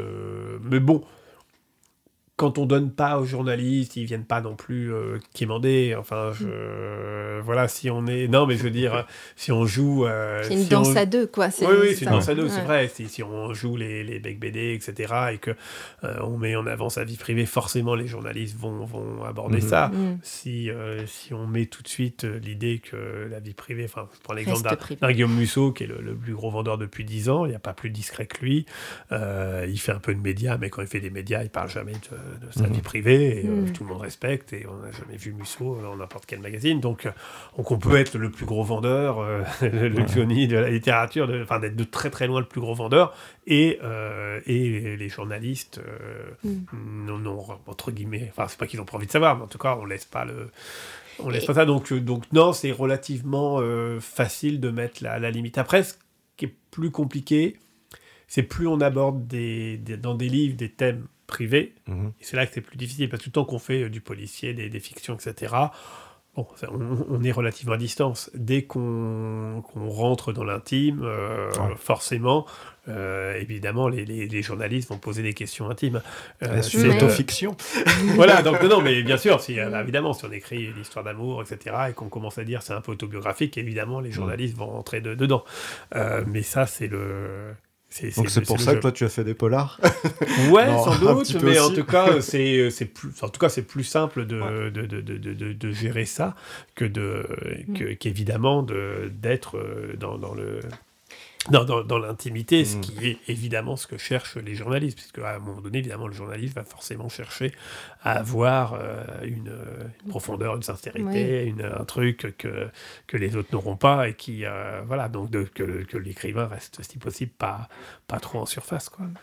Et inversement, est-ce que le regard des autres a changé sur toi? Je pense à tes anciens collègues qui t'ont connu avant le succès. Et mhm. ensuite, est-ce que tu as l'impression que euh, la façon dont on te parle ou dont on te considère a changé ou, ou pas? Euh, Je parle des collègues, mais ça peut être de, tout le monde. les proches, la famille, la belle famille. enfin. Euh, alors c'est marrant, je pense qu'il y a eu, par exemple, il y a eu un peu de phase, c'est-à-dire que je pense qu'il y a une première phase quand j'ai commencé à écrire et euh, que les livres, il y a des livres en région, etc. Il y a pu y avoir une forme de phase un peu de, de, de, jalousie ou en tout cas de comment dire, de regard en disant tiens pourquoi lui il l'a fait pas moi quoi. Euh, voilà parce que euh, d'autres pouvaient se dire bah moi aussi j'aurais pu écrire des livres moi aussi j'aurais pu voilà et puis c'est lui, et donc ça, donc ça, donc ça peut renvoyer à quelque chose, une forme de frustration pour les autres, enfin voilà, quelque mhm. chose, donc du coup qui peut être pas, pas dénigré, mais en tout cas se dire ouais finalement c'est pas si terrible, finalement mm. ouais bon il écrit des livres, bon, enfin bon voilà, fait quand même un petit truc, un petit polar, mm. enfin bon on peut y avoir un côté comme ça relatif parce que c'est euh, voilà c'est euh, voilà on a du mal à s'extasier évidemment il y a ceux qui s'extasient. peut arriver dans n'importe quelle famille à n'importe quel niveau en fait. Hein, et donc il y a ça, donc je pense qu'il y a eu cette phase là qui est de dire ouais bon il se la joue un peu avec ses livres. Et puis il y a, y a quand même une phase euh, un peu un peu surréaliste qui est quand euh, voilà avec un avion sans aile je commence à vendre un million de livres que je suis dans les top classements machin où là ça devient un phénomène tellement euh, improbable que là effectivement il y a une sorte de quand même de retournement. C'est plus de dire presque bah, je connais Michel Bussy, ou euh, même par fierté, fierté, oui, il y a une fierté, il y a, y a, se dire, bah, même les gens qui lisent pas, se dire, bah, tiens, je connais, euh, mm, mm. c'était enfin, les étudiants, tiens, c'était mon prof, etc. Donc, ah, bah et donc y a, ça devient finalement ouais, une sorte de, de, de petite fierté qui, mm-hmm. qui, retombe sur, euh, sur, les, sur des amis, des proches, des, des relations. Voilà. Après, c'est clair que je suis pas du tout quelqu'un quand qu'on parle beaucoup, euh, voilà. Donc est-ce que ça sert des fois pour avoir une bonne table au restaurant ou... non. non. non, non, ça, non, pas du tout. Non, non. Et pour euh, peut-être pour tes proches, est-ce que c'est peut-être dur, à, lourd à, enfin, je sais pas comment l'exprimer. Est-ce que c'est difficile des fois d'être euh, le, ouais, sans ouais, quand tu, si tu venais chercher à l'école, peut-être que... Ouais, ouais, sans doute, sans doute que c'est c'est compliqué de, de, de, de vivre avec. Ouais, ouais. Mm. Après, euh, c'est vrai que le fait d'être à Darnétal, d'être dans un lieu euh, qui est euh, voilà, qui est assez, assez neutre, assez mhm. mixte, fait qu'en fait, on n'enquiquine pas vraiment à Darnétal avec ça. Enfin, mhm. voilà, c'est aussi une vie normale qui mm. rejaillit sur, sur les proches à travers une vie normale. Donc, après, il y a plein de gens qui, qui me lisent, des amis, etc qui vont me le dire ou qui vont pas me le dire. Parfois, j'apprends, tiens, j'ai lu ton dernier livre, ah bon, bah oui. Mais voilà, qui vont pas, on va pas, on va un peu se voir, on ne va pas en mm. parler, ils l'ont lu, voilà. C'est, euh, on n'a pas besoin de voilà, c'est un livre, c'est un truc qu'on reçoit, qu'on lit. On n'a pas forcément besoin d'aller voir l'auteur pour euh, en discuter pendant trois heures. D'ailleurs, même souvent, on n'a pas rien à se dire. Quoi. Ouais, t'as bien aimé? Ouais, j'ai bien aimé. Bon, ok. Euh, voilà, Donc, euh, voilà. Donc, ça, donc, donc, il y a, y a, ce côté-là qui est du domaine de l'intimité. Puis après, il y a le côté un peu plus rigolo qui est, voilà, bah, c'est vrai que, je sais pas, j'ai fait en aparté sur Canal il y a pas longtemps. J'ai fait plusieurs fois Nagui sur France Inter. Bon. Donc là, il y a le côté rigolo de se dire, ah, tiens, comment Nagui? On, se marre, on s'envoie des textos bah en disant, voilà. mais c'est plus le côté euh, s'en amuser que. Euh, puis ce qui aide beaucoup, c'est quand même d'avoir beaucoup de. autour de soi de gens qui sont pas dans l'écriture. Mhm. Et qui s'en foutent. Enfin, moi, je sais, par exemple, que je joue au ping-pong depuis euh, toujours, avec les mêmes bandes de potes depuis 30 ans. Il y en a qui lisent, la majorité ne lisent pas spécialement, donc ils sont plus à se moquer de moi qu'à être en extase. Quoi. Voilà, garder les pieds sur terre. Donc voilà, mais c'est aussi une façon de, comment dire, de, d'équilibrer le truc, parce que bah même si on est un écrivain hyper connu, entre guillemets, comme moi, bon, et même quand je vends un million de livres par an, euh, c'est quand même euh, euh, là une personne sur 60 qui me lit et 59 autres ou 60 autres qui ne savent même pas ce qui je suis. Et, mm. et donc ça, s'arrive aussi souvent, même très souvent, disant ah, Michel Bussy, tu connais pas? Bah non. T'as pas lu? Bah non. en fait, tu sais, les écrivains, bah j'en connais pas en fait. Non, il faut vraiment relativiser tout, c'est dire que euh, le nombre de fois, enfin ça arrive à tout le monde de dire mais tu connais pas machin, euh, tu connais pas la série, ça cartonne, etc. Euh, bah non, j'ai bien entendu parler, ou tu connais pas tel, tel youtubeur, machin, il a fait un milliard de vues. Ah bon? Oui, c'est vrai. ah bon, mais je sais même pas qu'il existe. Donc, donc, et donc on est tous très. Moi, c'est vrai que ça m'arrive de faire, bah, d'avoir, je sais pas, le petit prince qui sort, de faire beaucoup de médias, etc. Et en fait, les proches des gens vont, vont même pas en avoir pas là. T'as sorti un nouveau bouquin euh, mm. Bah oui, quand même. J'ai l'impression que, tout le monde en parle. ah bah non, bah, euh. désolé, euh, désolé, j'ai pas, j'ai pas suivi. Bah, tu sais, en ce moment, et, et, ça nous arrive pour tout. Enfin, je veux dire, parce qu'on est quand même dans un truc très segmenté. Donc en fait, ça, ça, ça relativise. Par exemple, c'est sûr, quand on est écrivain par rapport aux, jeunes et aux. ils ont rien à foutre quand même. je veux dire, c'est pas leur univers. Euh, dire, euh, oui, c'est ah, le bouquin, ouais, j'ai peut-être vu, peut-être que, peut que ma grand-mère l'a lu, mais euh, c'est pas leur univers, ils s'en foutent. Enfin, je veux dire, c'est. Euh, et, bon, bah, c'est très bien. Et ils vont être épatés par, par d'autres choses que, que nous, on connaît pas. Et, et donc, oui, donc c'est aussi une façon de de relativiser mm-hmm. les choses. On est tous à, à essayer d'être utile dans son domaine. Mais voilà, mm. c'est... Euh, Et par rapport à ton entourage, est-ce que des fois, euh, tu as des, des, personnes qui viennent vers toi en te disant, mais ce personnage-là, c'est moi Ça arrive, ça Non, pas, trop. J'ai fait un petit peu au début. Maintenant, c'est vrai qu'on y a quand même beaucoup de livres. Euh, je suis à plus de 20, là, avec beaucoup de personnages. À chaque fois, finalement, mm. les, les, les, choses se, se, mélangent. Donc, non, là, c'est... Mais l'avantage aussi de faire de la fiction, donc non, c'est mm. vrai que là... Ça va. Ouais. T'as pas eu de, de, réclamation euh, par rapport euh, On peut en venir peut-être au moment très fort ah bah oui, comme écrivain, oui, il y a eu pas mal de moments euh, forts. Il y a eu, bah, comme je disais, le, le premier livre, là, quand j'ai signé avec Guy Pessieux mm. le premier contrat, là, c'était 500 exemplaires. Et là, j'avais l'impression d'avoir mon, mon, livre qui, pour la première fois, allait être en librairie. Donc, c'est vrai que c'était un moment, euh, ouais, une sorte d'accomplissement. Je pense que le moment où je suis rentré dans les, euh, dans les 10 auteurs les plus lus, enfin, il y a toujours un classement tous les ans oui. Figaro, voilà, et, et je m'y attendais pas, et euh, voilà, et voilà, c'est bah avec Net, on m'appelait en me disant bah tiens, t'es dans le. J'étais huitième, enfin. Tu t'y attendais vraiment pas ou as, sur l'année, t'as quand même un, les, les, ventes au fur et à mesure Non, la première année, je m'y attendais pas parce que déjà, je savais pas forcément que ce classement existait. Enfin, voilà, je m'y intéressais pas et euh, je savais que j'avais vendu beaucoup de livres, mais voilà, j'étais pas euh, forcément dans, dans ce truc-là. Et c'est vrai que bah, c'est là, les, enfin, mon éditeur m'a contacté, on dit voilà, t'es huitième, etc. Euh, et c'est le moment où Amélie Nothomb m'en est sorti. Enfin, c'était amusant parce qu'il y avait, je il y avait Fonkinos, il y avait, enfin, enfin, il y avait comme ça toute une série d'auteurs, de, évidemment, un peu cultes. Et euh, voilà, mon nom était parmi les, les, les 8, euh, enfin les 10. Et donc là, ouais, il y a eu un moment où je me disant, waouh, c'est. Euh... Enfin, on pourra jamais me le retirer, quoi. Ah, je sais pas ce que sera fait l'avenir, mais en tout cas, j'aurais été dans, le, dans, ces, euh, dans, dans, ça, quoi.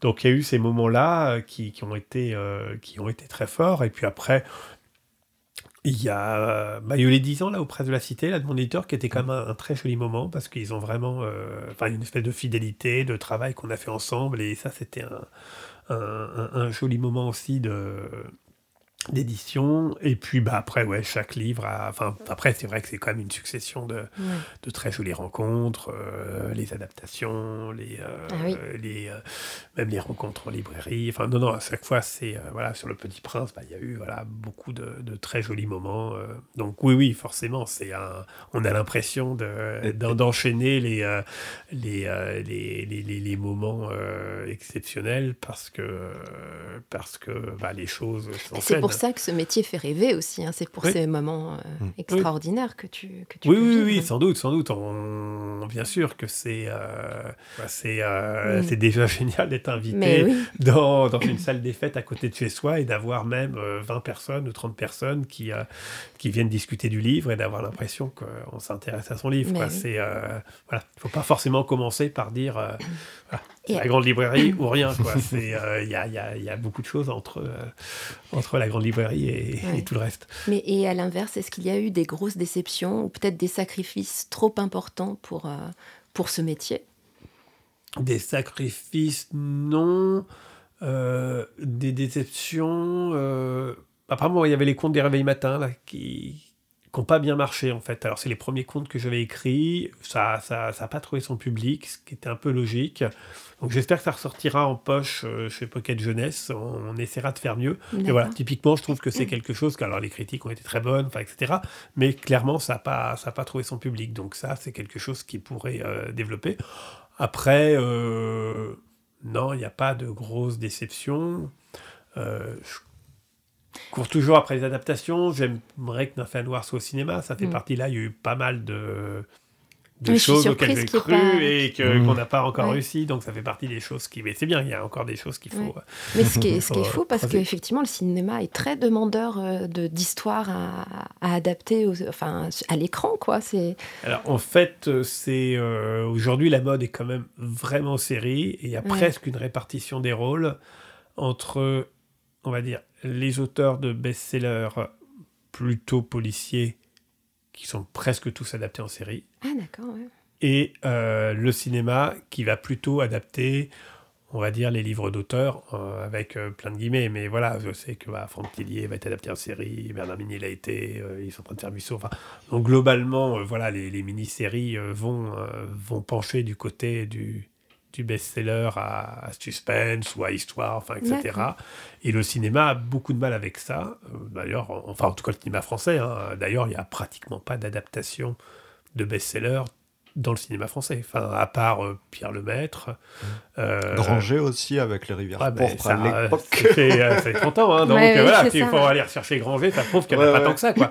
Et non, non, en fait, non, le cinéma, le, le, cinéma se penche beaucoup très peu en fait sur les, euh, sur les best-sellers en France. Bon après je me plains pas, les séries euh, c'est, très bien aussi. Mm. Euh, mais c'est vrai que c'est quelque chose qui est curieux, c'est-à-dire qu'il y a une vraie frilosité, en tout cas aujourd'hui, du cinéma français pour aller vers, comment on peut appeler, Ouais, pour aller vers du thriller, quoi.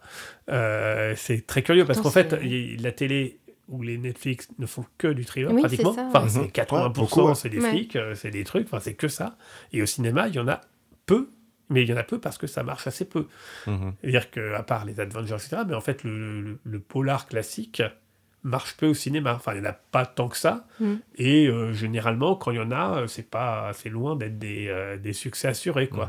Mm-hmm. contrairement dans les années 70, etc., on avait, mm. voilà, on avait beaucoup. Et, par contre, à la télé, il y en a beaucoup, quoi. Donc ça, c'est voilà, donc donc c'est une des difficultés, mais bon, mm. ça n'empêche pas. Hein. Oui. ça viendra. Ça oui, viendra. ça viendra, ça reviendra, ça se fera différemment. Bon, voilà, ça. Alors si on parlait juste un petit peu de la gestion du temps justement, mm. parce que comme tu disais tout à l'heure, tu es ton propre euh, maître du temps, c'est-à-dire mm. comment est-ce que tu arrives à te motiver ou à, t'organiser pour euh, arriver au bout d'un projet? Mm. Est-ce qu'il y a une technique? Est-ce que tu as une organisation? Est-ce que tu as trouvé euh, la recette miracle? Bah oui, c'est euh, comment dire, c'est c'est de l'organisation permanente, c'est une motivation permanente, c'est. Euh... Est-ce que tu te mets des post-it Oui, c'est ça. c'est ça? Des ah post-it, des, euh, des, des timings, des des échéances que j'essaie de respecter. Oui, oui, c'est oui. en permanence ça, mais sinon Sinon, on n'avance pas. Enfin, voilà, bah c'est la grosse difficulté, c'est de se dire. Est-ce voilà. que, est que, ton éditeur te met des, enfin, des échéances à respecter Non, non, du tout. Mon éditeur, non, parce que celui-là, pour le coup, j'ai la chance de pouvoir être euh, complètement. Euh, complètement euh, voilà, enfin, c'est lui qui est. comment c'est ton éditeur qui te dit Oh, encore un livre Presque, presque. Eh ben, à ce propos, j'aimerais bien citer un de tes livres. donc au Soleil redouté, où tu fais dire à un personnage à un moment, à une éditrice, euh, que l'auteur produisait cinq livres par an et euh, qu'elle avait un mal fou à lui faire comprendre qu'on ne pouvait pas publier plus d'un livre tous les six mois. Mm. Est-ce que c'est pas un peu ton histoire? Est-ce que euh, oui, enfin bon, tous les cinq, cinq par an, ça fait un peu beaucoup. Oui. Mais, oui, il y a un truc comme ça. C'est ça, c'est c'est vrai que je pense que comme j'ai écrit mes premiers livres en étant prof, je pense qu'aujourd'hui je pourrais écrire plus, euh, plus rapidement. D'ailleurs, j'ai écrit ma saga pour ado, donc il y a des années où il y a quasiment trois livres qui, qui sont sortis. Mais euh, c'est affolant, hein, très honnêtement. D'un point de vue extérieur, enfin, le temps de, que ça doit non, parce qu'en. Fait, euh, franchement, quand moi j'étais quand, quand j'étais prof de fac et que j'ai écrit jusqu'à Autant assassin, donc pratiquement, mais il y a encore cinq ans, j'écrivais tout en étant prof de fac. Franchement, le temps que je consacrais à l'écriture, une affaire noire, je l'écris en 15 jours, 3 semaines en été, quoi. Ah, enfin, j'avais l'idée avant, je l'ai relu, mais enfin, le, corps du texte, c'est du 3 semaines, quoi. Et, et, pareil sur les autres romans. Donc, donc, euh, à ce moment-là, je me disais, euh, mais si euh, tu arrêtais d'écrire, tu pourrais écrire un bouquin par mois. Travailler. Quoi. Mmh. Oui. En fait, arrêté de, travailler, d'être prof, tu pourrais écrire un bouquin par mois, bien, mmh. bien motivé, bien, bien, bien énervé, parce que, parce que j'avais l'impression de jamais avoir 4 heures de suite pour écrire. Donc, quand j'avais 2 heures de suite pour écrire, j'avais l'impression d'avoir temps. Et donc, j'écrivais très vite. Et donc, je me dis, mais imagine, tu as des journées entières à faire que ça ton bouquin, en trois semaines, il est, il est plié. Et voilà. Donc, et, donc j'ai l'impression d'avoir énormément de temps aujourd'hui pour écrire comparativement à avant. Et donc oui, euh, produire euh, deux, trois livres par an me semble pas... Euh, c'est pas exténuant pour toi. Exténuant, et d'ailleurs je fais quand même plein d'autres choses en dehors, je ne fais pas qu'écrire. Mais pour, pour, trouver les idées pour, bah, faire des recherches. Alors c'est vrai que j'avais quand même beaucoup d'idées avant, et etc. Donc ça, je l'ai euh, non, non, donc ça, c'est pas le, c'est pas le souci. Euh, après, euh, voilà, on est toujours, hein, Simonon, il écrivait un livre tous les 15 jours. Enfin, il mettait 15 jours à écrire un livre, il a dû en écrire 400, donc si on compte sur une vie, ça fait plus d'un par an quand même. donc voilà, il y en a, pareil, on prend Jules Verne, enfin, il y en a beaucoup quand même d'auteurs qui ont produit plusieurs dizaines de livres, donc ça veut dire qu'ils en écrivaient plusieurs par an et souvent des pavés. Enfin, mm. donc il n'y a pas de moi, j'ai toujours considéré que le temps était. Euh, assassin? Non. assassin d'une part, mais, mais, mais, très élastique. C'est-à-dire que mm. on peut se retrouver du jour au lendemain euh, à la retraite et, euh, et avoir l'impression d'être toujours occupé, de se dire mais comment je faisais avant? Mm. Oui, c'est vrai. Tous, les, tous les parents qui ont eu des, des jeunes enfants mm. et qui les ont ados aujourd'hui, donc les ados qui s'occupent des ados se disent mais comment je faisais avant quand j'étais petit? Et Pourtant, j'ai l'impression de, de, continuer de vivre, de faire des choses et pourtant, j'étais tout le temps. Donc en fait, c'est très curieux la gestion du temps. Euh, les passions comme l'écriture, c'est la même chose. C'est-à-dire, je pourrais très bien me dire, euh, sans douleur, euh, j'écris un roman par an, un roman tous les deux ans et vivre ma vie, ou au contraire me dire euh, je boucle un roman en trois mois mhm. et, euh, et, les deux sont possibles. Après, c'est effectivement une question d'organisation, c'est une question de se mettre des coups de pied au cul, c'est une question de, se, de se faire plus tôt, c'est une question de savoir dire non à d'autres choses. à un moment donné, dès qu'on, de toute façon qu'on a envie d'avoir un projet, de le mener au bout, le temps, on le, on, le trouve. on le trouve. Et, et, le, et le temps génère l'énergie. Enfin, voilà. Enfin, dès qu'il y a une énergie, euh, eh bien le, le, le, temps, le temps le trouve. Mm, mm. Mm. Et juste une fois que tes romans sont terminés, est-ce que tu les relis mais longtemps après ou pas du tout? Est-ce que c'était un peu comme l'acteur qui veut pas se voir sur l'écran Non, je les relis pas en fait, euh, pratiquement jamais. Euh, ou des bouts de passage pour me dire tiens ça j'ai l'impression de l'avoir déjà écrit quelque part. mais non je lis pas bah, surtout parce qu'en fait je j'ai l'impression de les connaître vraiment par cœur oui.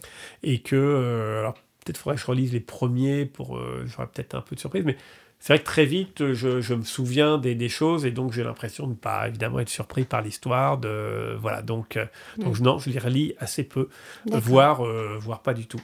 Et il faudrait que je le refasse quand même de mm. temps en temps. premier, le, bah, justement, le tout premier roman qui avait été refusé à l'époque, mm.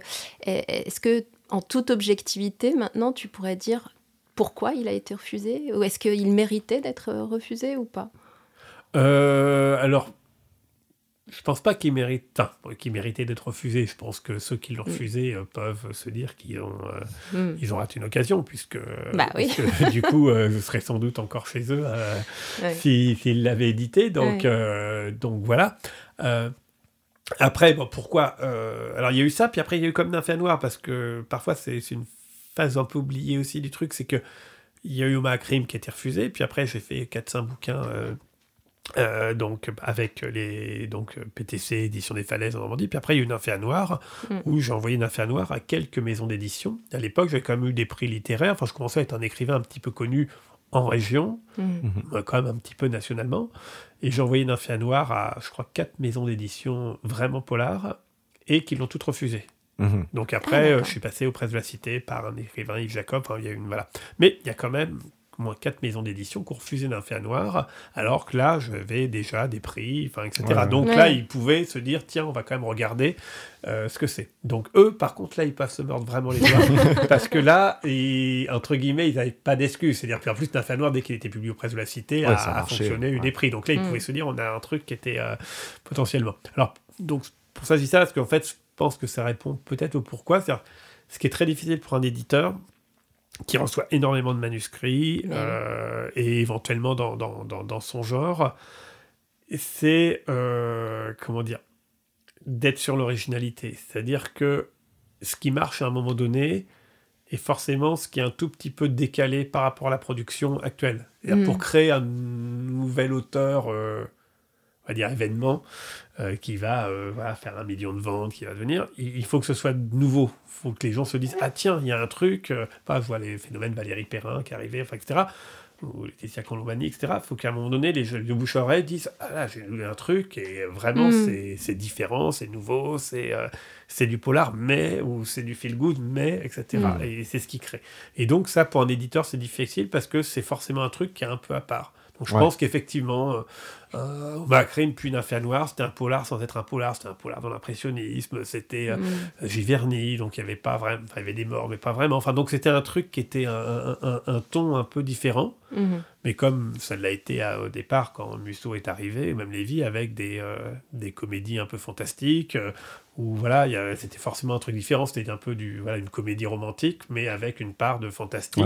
Bon, ils ont dû se dire, tiens, il va avoir envie de dire ça Bon, puis en fait, après, tout le monde copie, quoi. Donc, euh, Et donc, je pense que c'est ça qui rend difficile l'éditeur de se dire, euh, ah, c'est pas mal, mais euh, mais dans quelle case on va le mettre euh, Voilà. Donc, euh, mm. donc voilà. Donc ceux qui ont choisi de te publier ont fait un petit pari parce que c'était une nouvelle. Euh, on va dire, ils ont dû se dire, ah, ça c'est un peu nouveau, allez on tente. Oui, oui, oui, Puis oui, oui, bah, ils ont voilà. ils ont bien fait. Et ils ont bien fait sans doute. Puis après, on peut pas savoir le. Non, sur le moment. Le, le, phénomène, le phénomène, c'est impossible à prévoir. C'est. oui, une part de pari quoi. Mais on peut même, on peut avoir le flair, mais il y aura toujours une part, ouais, une part oui, de chance. en fait, il y, a plein de paramètres mhm. entre la chance, le, talent et puis le rencontrer son public au bon moment. c'est vrai que c'est pas. Bah, en tout cas, c'est impossible de vraiment savoir le, phénomène, l'effet boule de neige, ça, mm. c'est impossible à anticiper. C'est-à-dire mm. que pourquoi tout le monde, à un moment donné, va. Euh, oui, euh, pourquoi 50 nuances degrés, par exemple? Pourquoi? Eh Oui, c'est impossible. Alors, et, ce qui c'est, ça qui est joli, mais là, on revient un sens social un peu, c'est à la fois, c'est impossible d'anticiper, ça c'est clair, et à la fois, ça fonctionne partout pareil. C'est-à-dire, si on reprend l'exemple des 50 nuances degrés, mm-hmm. pourquoi ça marchait? Très difficile d'expliquer. Par contre, c'est sûr, c'est que ça marchait partout. Oui. C'est-à-dire que moi, mon éditeur d'ailleurs devait l'acheter, il n'a pas acheté les droits. Et pourquoi c'était compliqué en France? Parce que les éditeurs, ça marchait partout. Ils se sont dit, mais ce truc-là va jamais marcher en France. Euh, une espèce de littérature comme ça, les Français sont moins ouais. sont moins tabous, ce truc-là, ça va pas marcher en France. Et les éditeurs se disaient non. Donc il fallait mettre beaucoup d'argent, parce que voilà. Et et finalement, ça a marché en France. Et les gens se sont dit, mais c'est incroyable. Enfin, voilà, il y a une tradition de littérature érotique en France. On s'est dit, mais ce truc-là, c'est il y a des fois mieux. Et pourtant, ça a marché. Donc, oui. ça et sachant que. Et c'est pas le bouche. Enfin, c'est pas Là, c'était du matraquage, peut-être, un peu Non, oh, il y avait du bouche à oreille. Non, non, non, c'est même pas du matraquage. Enfin, mm. c'est une partie de matraquage, mais pas que, parce que il y a plein de trucs qui sont matraqués et puis ça marche pas. Je veux dire, euh, s'il suffisait de matraquer aujourd'hui, ça marche Sachant que pour le coup, euh, dans le premier livre qui est sorti, parce que moi je l'ai lu par curiosité, bon, comme tout le monde, hein, et il y avait quand même la même phrase, mais strictement la même mhm. phrase à trois pages d'intervalle. Quand tu disais tout à l'heure, des fois j'ai peur de, réécrire. Là, c'était pour le coup, il y avait là. Et ça, ça m'a sidéré que ce soit passé. À la mais je pense que le premier livre, ils y croyaient tellement peu finalement que. Oui, peut-être qu'ils ont fait les vélos. Enfin, ils l'ont payé cher quand même. Ah. Euh, bon, ils ont quand même dû. Il y, avait, il y avait quand même de, de, de l'enjeu pour eux. Euh, mais enfin, c'était un pari, ils savaient pas. Ça a marché, hein, ils ont fait la culbute. mais, euh, je pense qu'au départ, ils devaient avoir un peu la trouille. On va en arriver à la partie un peu bilan de notre mm. podcast. Eh On approche à la fin, à la fin. Ouais. Alors, est-ce que dans dix ans, tu te vois toujours écrivain? Et, toujours sortir autant de romans écrivain dans disant oui, ça c'est sûr. Mm. Euh, au même rythme, peut-être pas, parce que c'est vrai que là, il y a une urgence qui, est, euh, qui fait que ça marche et que j'ai envie. Après, euh, la boulimie d'écriture, je pense qu'elle peut, elle peut s'atténuer. Je pense qu'il y a forcément un moment donné où on a, sans avoir tout dit, on peut avoir envie de. Comment dire ouais, de, de l'aborder autrement, de, mm. de, faire plus de pauses. Enfin voilà, c'est certain que là, il y a un effet conjugué du succès qui fait que les portes s'ouvrent et, euh, et il y a une urgence. Voilà. Donc je pense, non, je pense que dans dix ans, il y aura moins de. Il y aura moins de boulimie, mais j'ai quand même les choses dans ma tête, donc il y a des choses que j'ai envie d'écrire. Puis après, il y a des choses qui sont. Euh, comment dire Sans être esclave du côté grand public, euh, il y, a, y, y, a, à la fois une envie, effectivement, de, de continuer de faire des, des, best-sellers, c'est-à-dire d'écrire de, façon à ce que ça puisse être lu par le plus grand nombre. Mhm. Et puis, il peut y avoir aussi des envies de, de choses qui sont nécessairement plus, plus pointues, plus particulières, et, qui n'ont pas, enfin, pas vocation à se vendre à un million d'exemplaires. Quoi. Mais donc, ça aussi, ça peut être des choses. Euh, je prends l'exemple de l'université, qui est, qui est, quand même un truc sur lequel j'ai vraiment jamais écrit. J'ai des idées là-dessus, mais je sais que c'est du coup, c'est nécessairement quelque chose qui. Euh, qui est, euh, oui, qui est forcément plus pointu, en tout cas qui peut intéresser euh, mm. moins directement le grand public. Euh. Et, donc tu, auras, tu feras appel à un pseudo ou tu resteras... Oh non, pas forcément, non, je sais pas, pas forcément, enfin, je n'ai pas réfléchi. Mais, Le succès d'ailleurs, c'est pas trop écrasant, c'est parce que ça peut être, ça peut accabler finalement de toujours avoir peur de, de faire peut-être moins bien la fois suivante, c'est pas évident. Mmh non, parce que si on met les deux sur la balance, euh, le, succès pèse quand même beaucoup plus lourd. Enfin, c'est quand même un, énorme avantage par mm. rapport à, ne pas en avoir. Enfin, on a quand même beaucoup plus de pression si on fait un, livre qui s'est pas vendu, euh, qui, qui, est un flop complet et qu'on se remet en selle pour en écrire un deuxième la, pression est infiniment plus importante euh, vis-à-vis de l'éditeur, des proches, de tout, de soi-même, que d'avoir eu un succès. Donc, euh, donc euh, non, non. ça donne plutôt des ailes. Ça donne plutôt des ailes, ça ouvre des portes. Et puis, une nouvelle fois, après, comment dire quand on est, euh, entre guillemets, sûr de son savoir-faire, quand on est les, quand on écrit avec conviction, enfin, c'est l'énorme avantage d'écrire, c'est que euh, et de le faire avec sincérité. Les gens, parfois, ils ont du mal à croire. Mais ça doit pas être lui qui écrit ses livres, d'avoir une armée de gens. Enfin, voilà, c'est souvent le. Ça fait partie du, cliché du fantasme, de dire, bah, oh, il doit pas écrire ses livres. sortir autant, voilà. et, en fait, non, en fait, ce qui, ce qui fonctionne, c'est d'être tout seul à écrire son truc. Donc, quand, à partir du moment où on, garde la même, la même logique qui est de de se dire tiens cette histoire là je la sens bien as ce personnage enfin qu'on a ça à un moment donné on est persuadé que, l'histoire est bonne enfin on se relit on se dit bon là j'ai l'impression que, que ça marche. Et à partir de là euh, euh, c'est pas une euh, comment dire c'est pas une pression parce qu'il y a toujours cette petite voix qui dit ouais ouais non mais là c'est vraiment bien c'est génial ça va marcher. Et puis il y, y, a un truc qui est quand même assez magique de toute façon c'est que si on prend, euh, sais pas, euh, un site internet où il y a une dizaine de critiques, même si vous avez neuf critiques négatives et une critique positive, vous avez neuf personnes qui disent mm. ouais le roman c'est nul, j'ai pas aimé, euh, j'ai pas aimé, j'ai pas compris, j'ai pas voilà, vous avez une série de gens qui mettent une étoile, pas dire. Puis vous avez une cinq étoiles en disant génial, j'ai adoré, mm. merci, c'est formidable, j'ai adoré. Bah, vous retenez que celle-là, c'est-à-dire vous dites pas j'ai écrit pour les 10 personnes et finalement euh, mm. j'ai déçu 9 personnes et j'ai fait plaisir à une personne. Vous dites, bah, en fait, les 9 personnes, ils n'ont pas aimé, il n'y a pas acheté le livre, enfin, c'est leur mm. problème, c'est pas grave, ils n'ont pas aimé, ils ont aimé tout ça, c'est pas grave. Par contre, il y a une personne qui a adoré. Et vous mm. dites, du coup, ça servait à quelque chose parce que cette personne-là, elle a tout compris. Et ça, ça, en tout cas pour moi, ça fonctionne vraiment très bien. Alors, heureusement, c'est pas toujours 9 négatifs et un peu mais ce que bah je veux dire, c'est que, en fait, il y a dans les lois du grand nombre, il y a, y a, quelque chose qui fait que, bien sûr, il y a des gens qui vont qui vont pas aimer, qui vont moins aimer, etc. c'est le jeu de ça.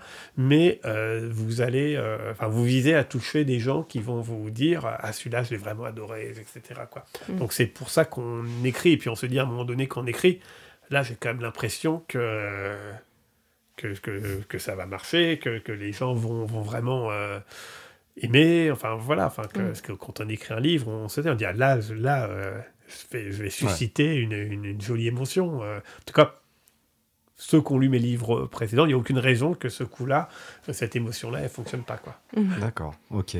Bon, alors pour terminer, on va rembobiner un petit mm-hmm. peu, même euh, quelques années en arrière, disons-le, Michel. Quand tu étais petit, mm. avais-tu un petit surnom par tes parents par hasard? Euh, moi, euh, on m'appelait Michel Bussy parce que j'avais un petit cheveu sur la langue. Et donc, mes amis m'appelaient Michel Bussy. D'accord, ok. Alors, de fait, maintenant, avec ton recul sur la vie et sur euh, ce que tu es devenu, quel conseil tu lui donnerais à ce petit toi?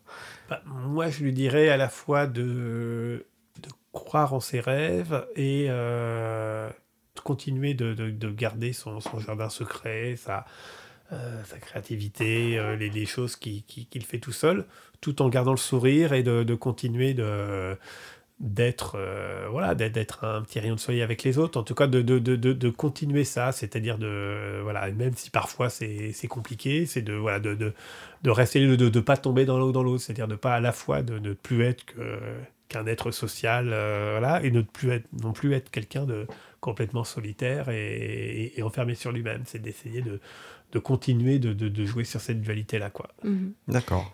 Et, maintenant que, tu, que ce petit euh, Michel mhm. euh, a, atteint son, son rêve finalement, parce que là, mhm. couronné de succès, est-ce qu'il reste encore euh, un défi que tu souhaites Non, je pense vraiment que là, le, le, le, rêve qui, qui reste, c'est oui, c'est c'est le cinéma et c'est le... comment dire c'est vrai qu'imaginer demain une série qui entre dans la culture populaire euh, d'une génération, ça évidemment, euh, euh, c'est quelque chose qui est une marche supplémentaire même pas pour moi, parce qu'à la limite, euh, typiquement des ados vont pas forcément savoir qui a écrit. Enfin, je pense pas que mhm. beaucoup de gens euh, connaissent le nom de l'écrivain de Games of Thrones ou, de, mhm. bah ou même d'Harry Potter d'ailleurs. Euh, mais enfin, même si elle est connue, mais je pense que la plupart des ados savent même pas qui elle est. Mhm. Mais par contre, c'est l'idée d'avoir des personnages, d'avoir une histoire qui sort de la tête, qui devient une espèce comme ça d'histoire connue par tous, comme Tolkien, comme, comme voilà, ça, ça c'est vrai que ça serait une espèce de, de truc absolu de se dire que d'un livre naît un, repère. Ah pour une génération. Un repère de culture populaire qui, voilà, qui, qui, rentre dans des, des, codes et des symboles. Ça, c'est clair. C'est quelque chose qui, qui est chouette parce qu'en fait, moi j'aime beaucoup la chanson et ce qui est génial dans la chanson, c'est c'est que ça reste. Enfin, quand c'est un tube, c'est que ça reste. C'est quelque chose comme ça qui, qui reste et qui est, qui est connu. Et c'est vrai que la littérature, qui a énormément de qualité, mais elle a rarement cette qualité de, de ce qui reste immédiatement. Il y a, y a quel, bah, le Petit Prince, par exemple. Enfin, il, y a, quelques, mm. quelques très rares romans qui, qui, vont comme ça rentrer dans, dans la culture populaire. mais Harry même Potter, en effet, Harry, Potter, qui avait été refusé 14 fois hein, quand même. Mais Harry Potter euh, l'est, mais l'est aussi par, euh, par les films oui, vrai. Euh, aussi, sinon euh, elle n'aurait pas autant touché une génération. Et donc voilà, donc c'est ça. Donc c'est vrai que c'est assez rare parce que même des, très gros gros chefs-d'œuvre de la littérature ne sont pas dans la culture populaire. Mhm. Oui, c'est vrai. Euh, voilà, c'est vrai qu'hormis le Petit Prince, ou vraiment là, je pense tout, le monde, tout le monde, tout le monde, Lupin un peu, oui. D'Artagnan, voilà, quelques-uns, mais mais même on prend Proust, Proust n'est pas dans la culture populaire, c'est du tout. C'est voilà, c'est même à la limite Madame Bovary l'est un peu, mais euh, mm. est-ce que c'est réellement mm. dans la culture populaire? Ça reste discutable mm. parce qu'on fera un sondage. Je suis pas sûr que, que c'est quelque chose que vraiment les gens vont euh, avoir immédiatement des images associées, des choses comme ça. Donc c'est vrai que c'est, euh, en tout cas de mon point de vue, c'est presque le l'accomplissement total que d'avoir un livre qui reste une œuvre très personnelle, etc. Hein, et que ça se transforme en quelque chose qui, voilà, qui a qui, entre dans la vie des gens d'une certaine façon. Euh, voilà. Donc, euh, bon. Bah, on refait un épisode dans 10 ans. Ouais, bien sûr, on verra bien. Paris à suivre. Merci hein. beaucoup, Michel, pour euh, ce, chouette moment partagé. Bah, merci Et puis, bah, on se retrouvera très bientôt. À très bientôt. Merci, merci encore. Merci à vous. Eh bien, c'était un super épisode chez Michel Bussy qui a eu la gentillesse de nous accueillir chez lui en plus. Hein. On a déplacé le studio, Claire, hein, c'est ça hein. Oui, et vient de sortir Nouvelle Babel, le nouveau roman de Michel Bussy aux éditions Les Presses de la Cité. Alors, on est sur un roman d'anticipation dans un futur euh, assez proche où tout le monde peut se téléporter là où il souhaite. Vous pouvez le découvrir dès maintenant. Bon alors la semaine prochaine, qu'est-ce qu'on fait Claire? On fait la Saint-Valentin Ah oui, c'est vrai Et du coup, si on veut un petit shooting, immortaliser le moment... Eh bien, il faut faire appel à Johan pour le métier... Où on vit des clichés. C'est à découvrir lundi prochain. Dans On Air... En off